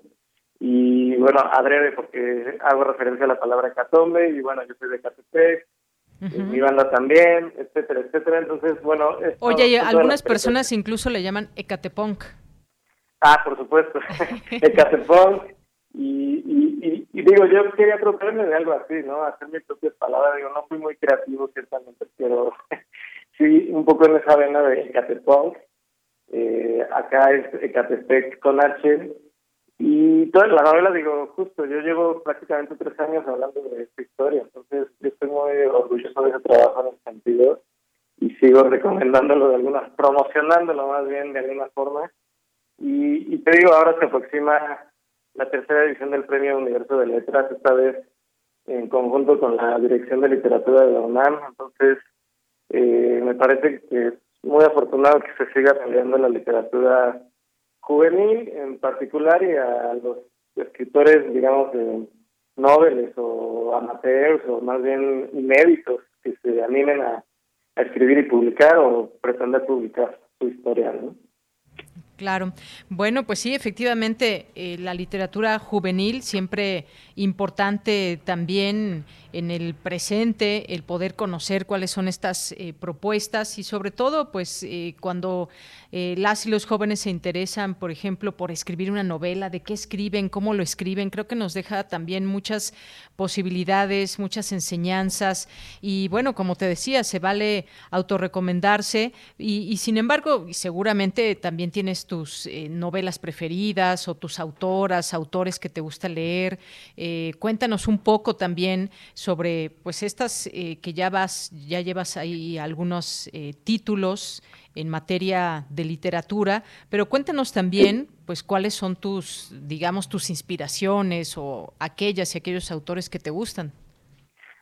Sí, bueno, quisiera hacer dos recomendaciones en ese sentido. Una en este sentido en el que me dices y otra eh, hablando del Premio Universo de Letras. La primera, bueno, tiene que ver con lo que me gusta a mí. El año pasado cumplió años de muerto, 90 años, bueno, hubiera cumplido 90 años, Kurt Vonnegut, un autor norteamericano que a mí me gusta muchísimo, recién se acaba de editar eh, su novela más famosa que se llama Matadero 5, y es una historia que tiene un ligero toque juvenil, no es una novela juvenil 100% para nada, pero sí que tiene ese espíritu rebelde y, muy desparpajado, ¿no? Entonces, Kurt Vonnegut es un autor que no me voy a cansar de recomendar y ahora está disponible eh, a través de, de la editorial Blacky Books, si no me equivoco, este libro que está bellamente editado por ellos y está disponible en librerías en México, entonces yo creo que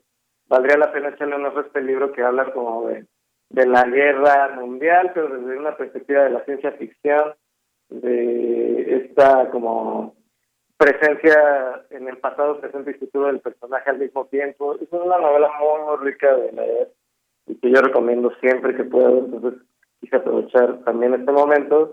Y la otra que, bueno, también hablando del Premio Universo de Letras, pues al primer ganador de este premio que fue Gibran Valle Alarcón, con la novela Corazón Sicario. Esta fue la primera que salió el, universo de letras. Y, y, si no me equivoco, todavía se puede conseguir. Eh, salió con la UNAM y con Planeta en su momento. Y pues también es la historia como de un joven en la Ciudad de México que se acerca a una banda de criminales, pero que ahí conoce, digamos, otro aspecto de, de ese mundo, ¿no? Entonces, se reconoce a sí mismo con otros individuos eh, con inquietudes semejantes y demás. Eh, es, algo que uno no debería venir, ¿no? Eh, de una novela juvenil, una temática tan complicada, tan compleja, tan oscura quizás, pero que él sabe darle muy bien la vuelta y nos mete perfectamente con los personajes, ¿no? Entonces, a grandes rasgos, quiero hacer esas dos recomendaciones de paso, ¿no? muy bien. Eh, pues muchas gracias, Samuel. Eh, fíjate que, pues ya que ya que estás aquí con nosotros, pues sería bueno que tengamos, ya que nos dejas estas eh, estas recomendaciones, entre ellas la de Metal, este trabajo tuyo, ganador del premio Novela Juvenil Universo de Letras, pues que tengamos oportunidad de leerlo. Yo te confieso, no he leído, pero que podamos en otro momento hablar específicamente de alguna de tus de tus de tus novelas y pues también que puedas estar con nosotros y que nos puedas ir recomendando también otras obras literarias, porque esto de los libros, uno puede tener algunos eh, favoritos, pero siempre surgen cuantos, no sé, cientos de, de, títulos nuevos que nos puedan interesar y que pues quizás nos puedas compartir también como, como recomendación. Con mucho gusto, Yanira, digo, parte de las cosas que uno como escritor hace, además de recomendar la lectura de algunos títulos, pues sí, siempre son muchos o varios. Eh, también pues es la invitación a escribir, a que nos tengan esa inquietud, ¿no? Entonces, digo, de paso, recomiendo echarle un vistazo a la tercera convocatoria de Universo de Letras para quien esté interesado, ¿no? Y, tenga esa posibilidad. Yo con mucho gusto, por supuesto, de, de compartirles algo de lo que me gusta. Muy bien. Bueno, pues Samuel Segura, muchas gracias por estar con nosotros aquí en Prisma RU. Aquí tenemos este espacio de literatura también abierto a escritoras, a escritores, a poetas que quieran compartir con nosotros su trabajo o que nos quieran simplemente recomendar algunos títulos. Oye, y al principio decía yo que eres baterista de esta banda de metal Asedio y si te parece bien, nos vamos a a despedir con un poco de esta música. Eh, ¿Cuánto tiempo llevas en la banda? Dinos rápido acerca de Asedio. muchas gracias. este año precisamente cumplimos 15 años tocando, entonces este, pues qué bueno que, que van a poner una canción. Les agradezco muchísimo la invitación y estamos a, al habla. Muy bien, pues claro que sí, estemos al habla, ya tendremos oportunidad de nueva cuenta de regresar contigo. Esto, a ver, a ver si tú lo reconoces, ¿cómo se llama?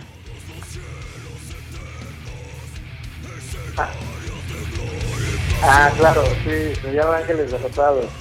Muy bien, pues con eso nos vamos a despedir de esta sección, Samuel. Gracias y un abrazo. Gracias, hasta luego. Hasta luego.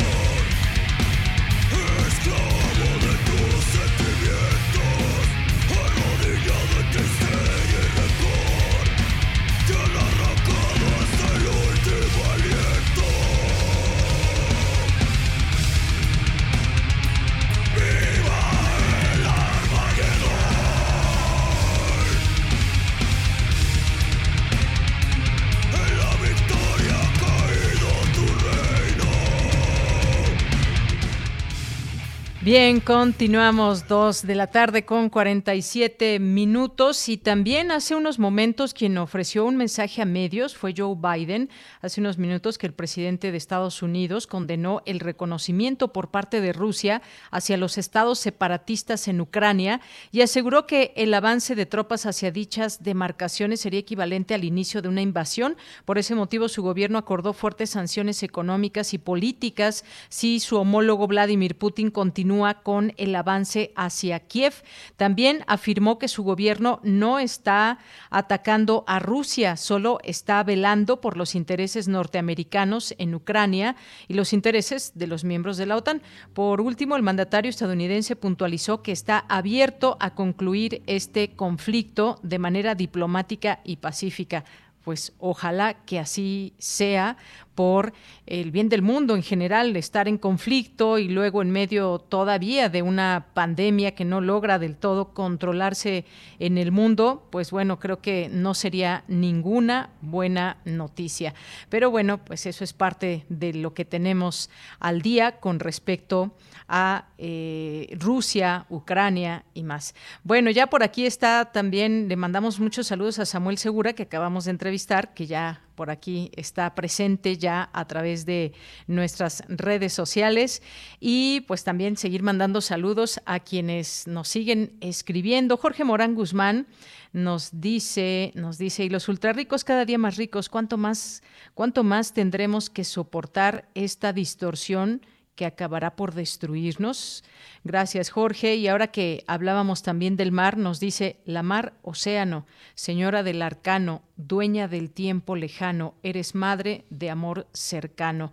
Muchas gracias, Jorge, siempre atento a esta emisión. A Ricardo, a Ricardo también le mandamos muchos saludos.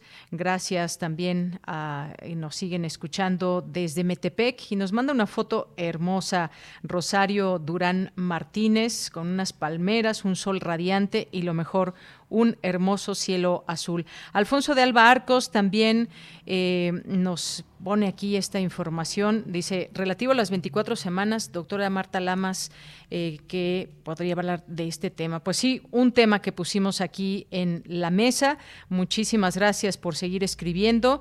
Las, lo seguimos haciendo a lo largo del día. Muchas gracias y nos vamos a nuestra siguiente sección.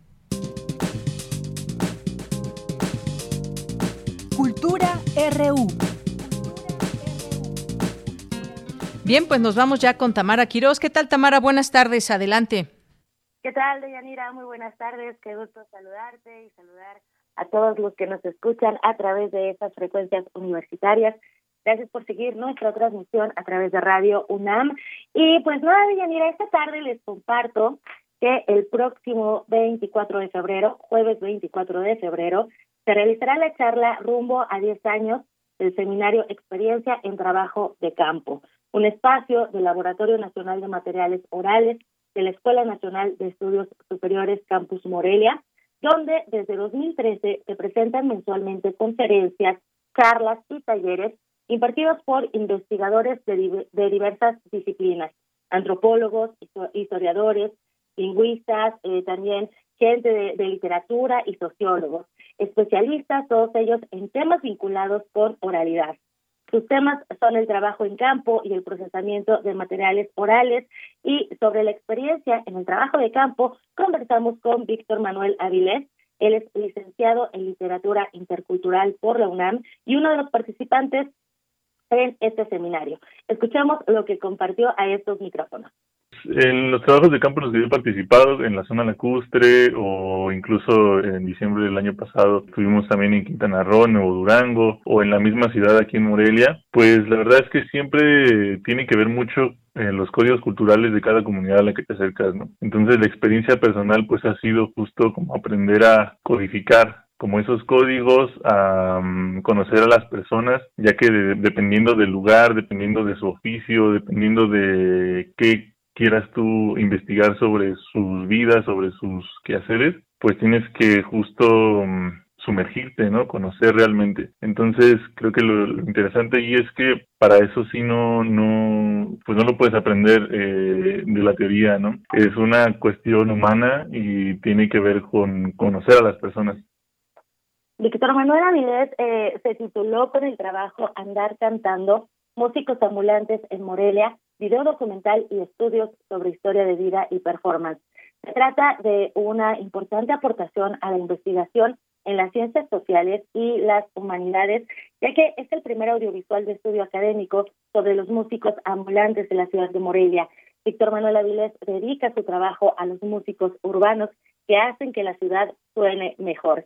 Y bueno, a casi 10 años del nacimiento de este seminario, la charla del jueves contará con la presencia de Berenice Granados Vázquez y Santiago Cortés Hernández, fundadores del primer laboratorio nacional aprobado por el Consejo Nacional de Ciencia y Tecnología, el CONACYT, en el área de las humanidades, esto es el Laboratorio Nacional de Materiales Orales, con sede en la ENES Morelia. Participarán en la charla también Andrés Arroyo, técnico de video del laboratorio. Él presentará la plataforma donde estará albergado todo el archivo del seminario, donde se podrán ver todas las sesiones realizadas durante estos nueve años. También estará presente Víctor Hernández Vaca, doctor en ciencias humanas con especialidad en estudios de las tradiciones del Colegio de Michoacán, autor del libro La mata de los instrumentos musicales huastecos, Texitote, San Luis Potosí. Sobre esta participación habla Víctor Avilés. Escuchemos. Nos acompañará eh, Víctor Hernández Vaca, que fue el primer invitado, que es un etnógrafo, un antropólogo, que estudia eh, los instrumentos musicales de las diferentes tradiciones en México, sobre todo en, trabaja en la Huasteca Potosina. Él estuvo impartiendo el primer seminario en el 2013 y pues ahora también nos acompañará como para también tener su perspectiva de todos estos años que han pasado la charla, rumbo a 10 años del Seminario Experiencia en Trabajo de Campo, se transmitirá en vivo a través del Facebook del Centro Cultural Morelia y del LANMO, Laboratorio Nacional de Materiales Orales. La cita es el jueves 24 de febrero a las 12 horas.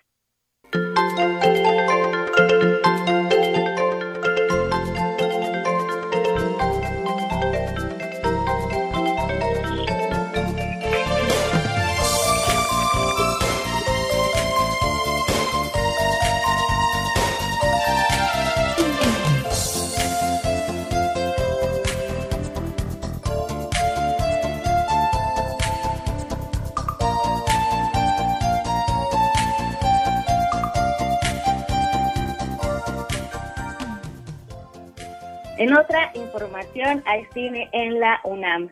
Tras casi dos años de pandemia por COVID-19, la Dirección General de Actividades Cinematográficas de la Universidad Nacional Autónoma de México, la Filmoteca de la UNAM, abre nuevamente las puertas de sus salas para disfrutar el cine como debe verse, en pantalla grande y con ciclos dedicados a dos grandes realizadores de la cinematografía mundial.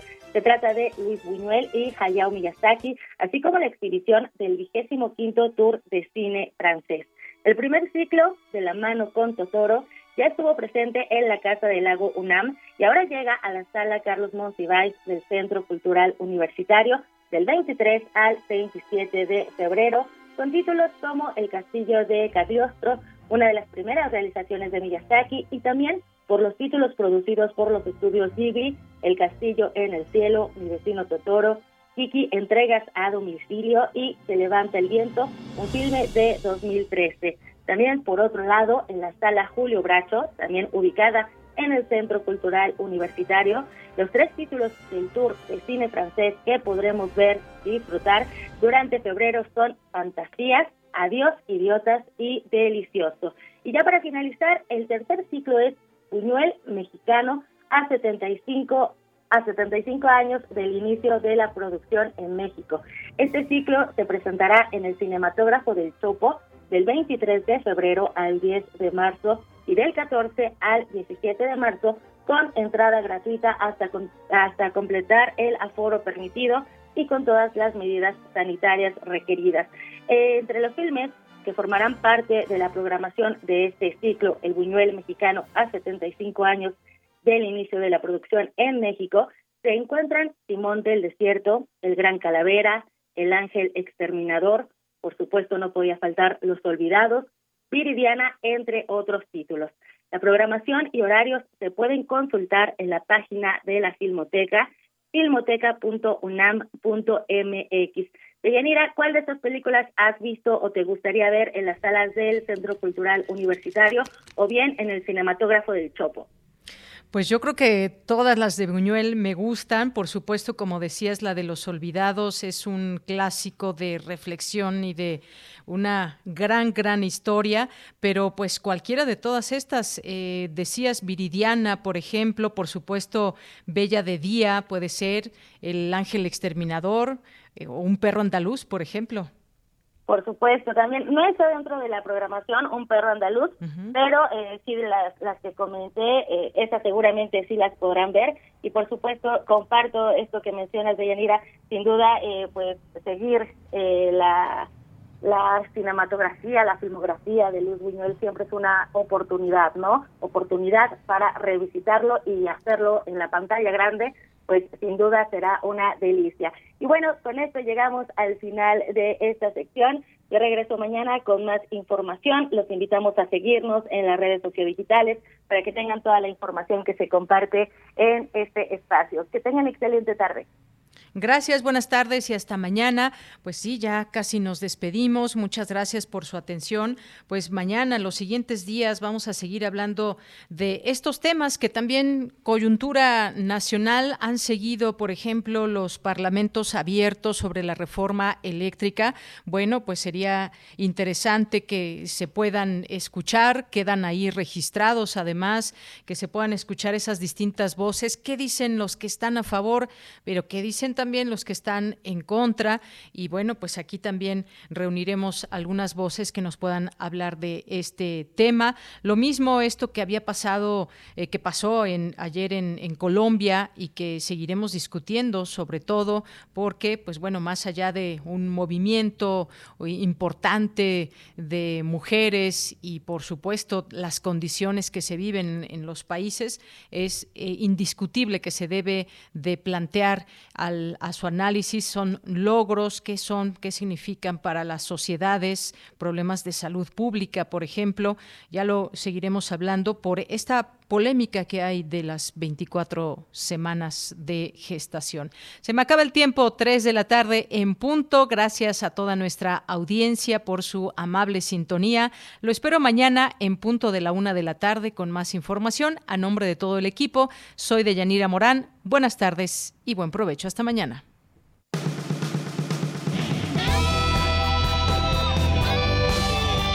Prisma RU.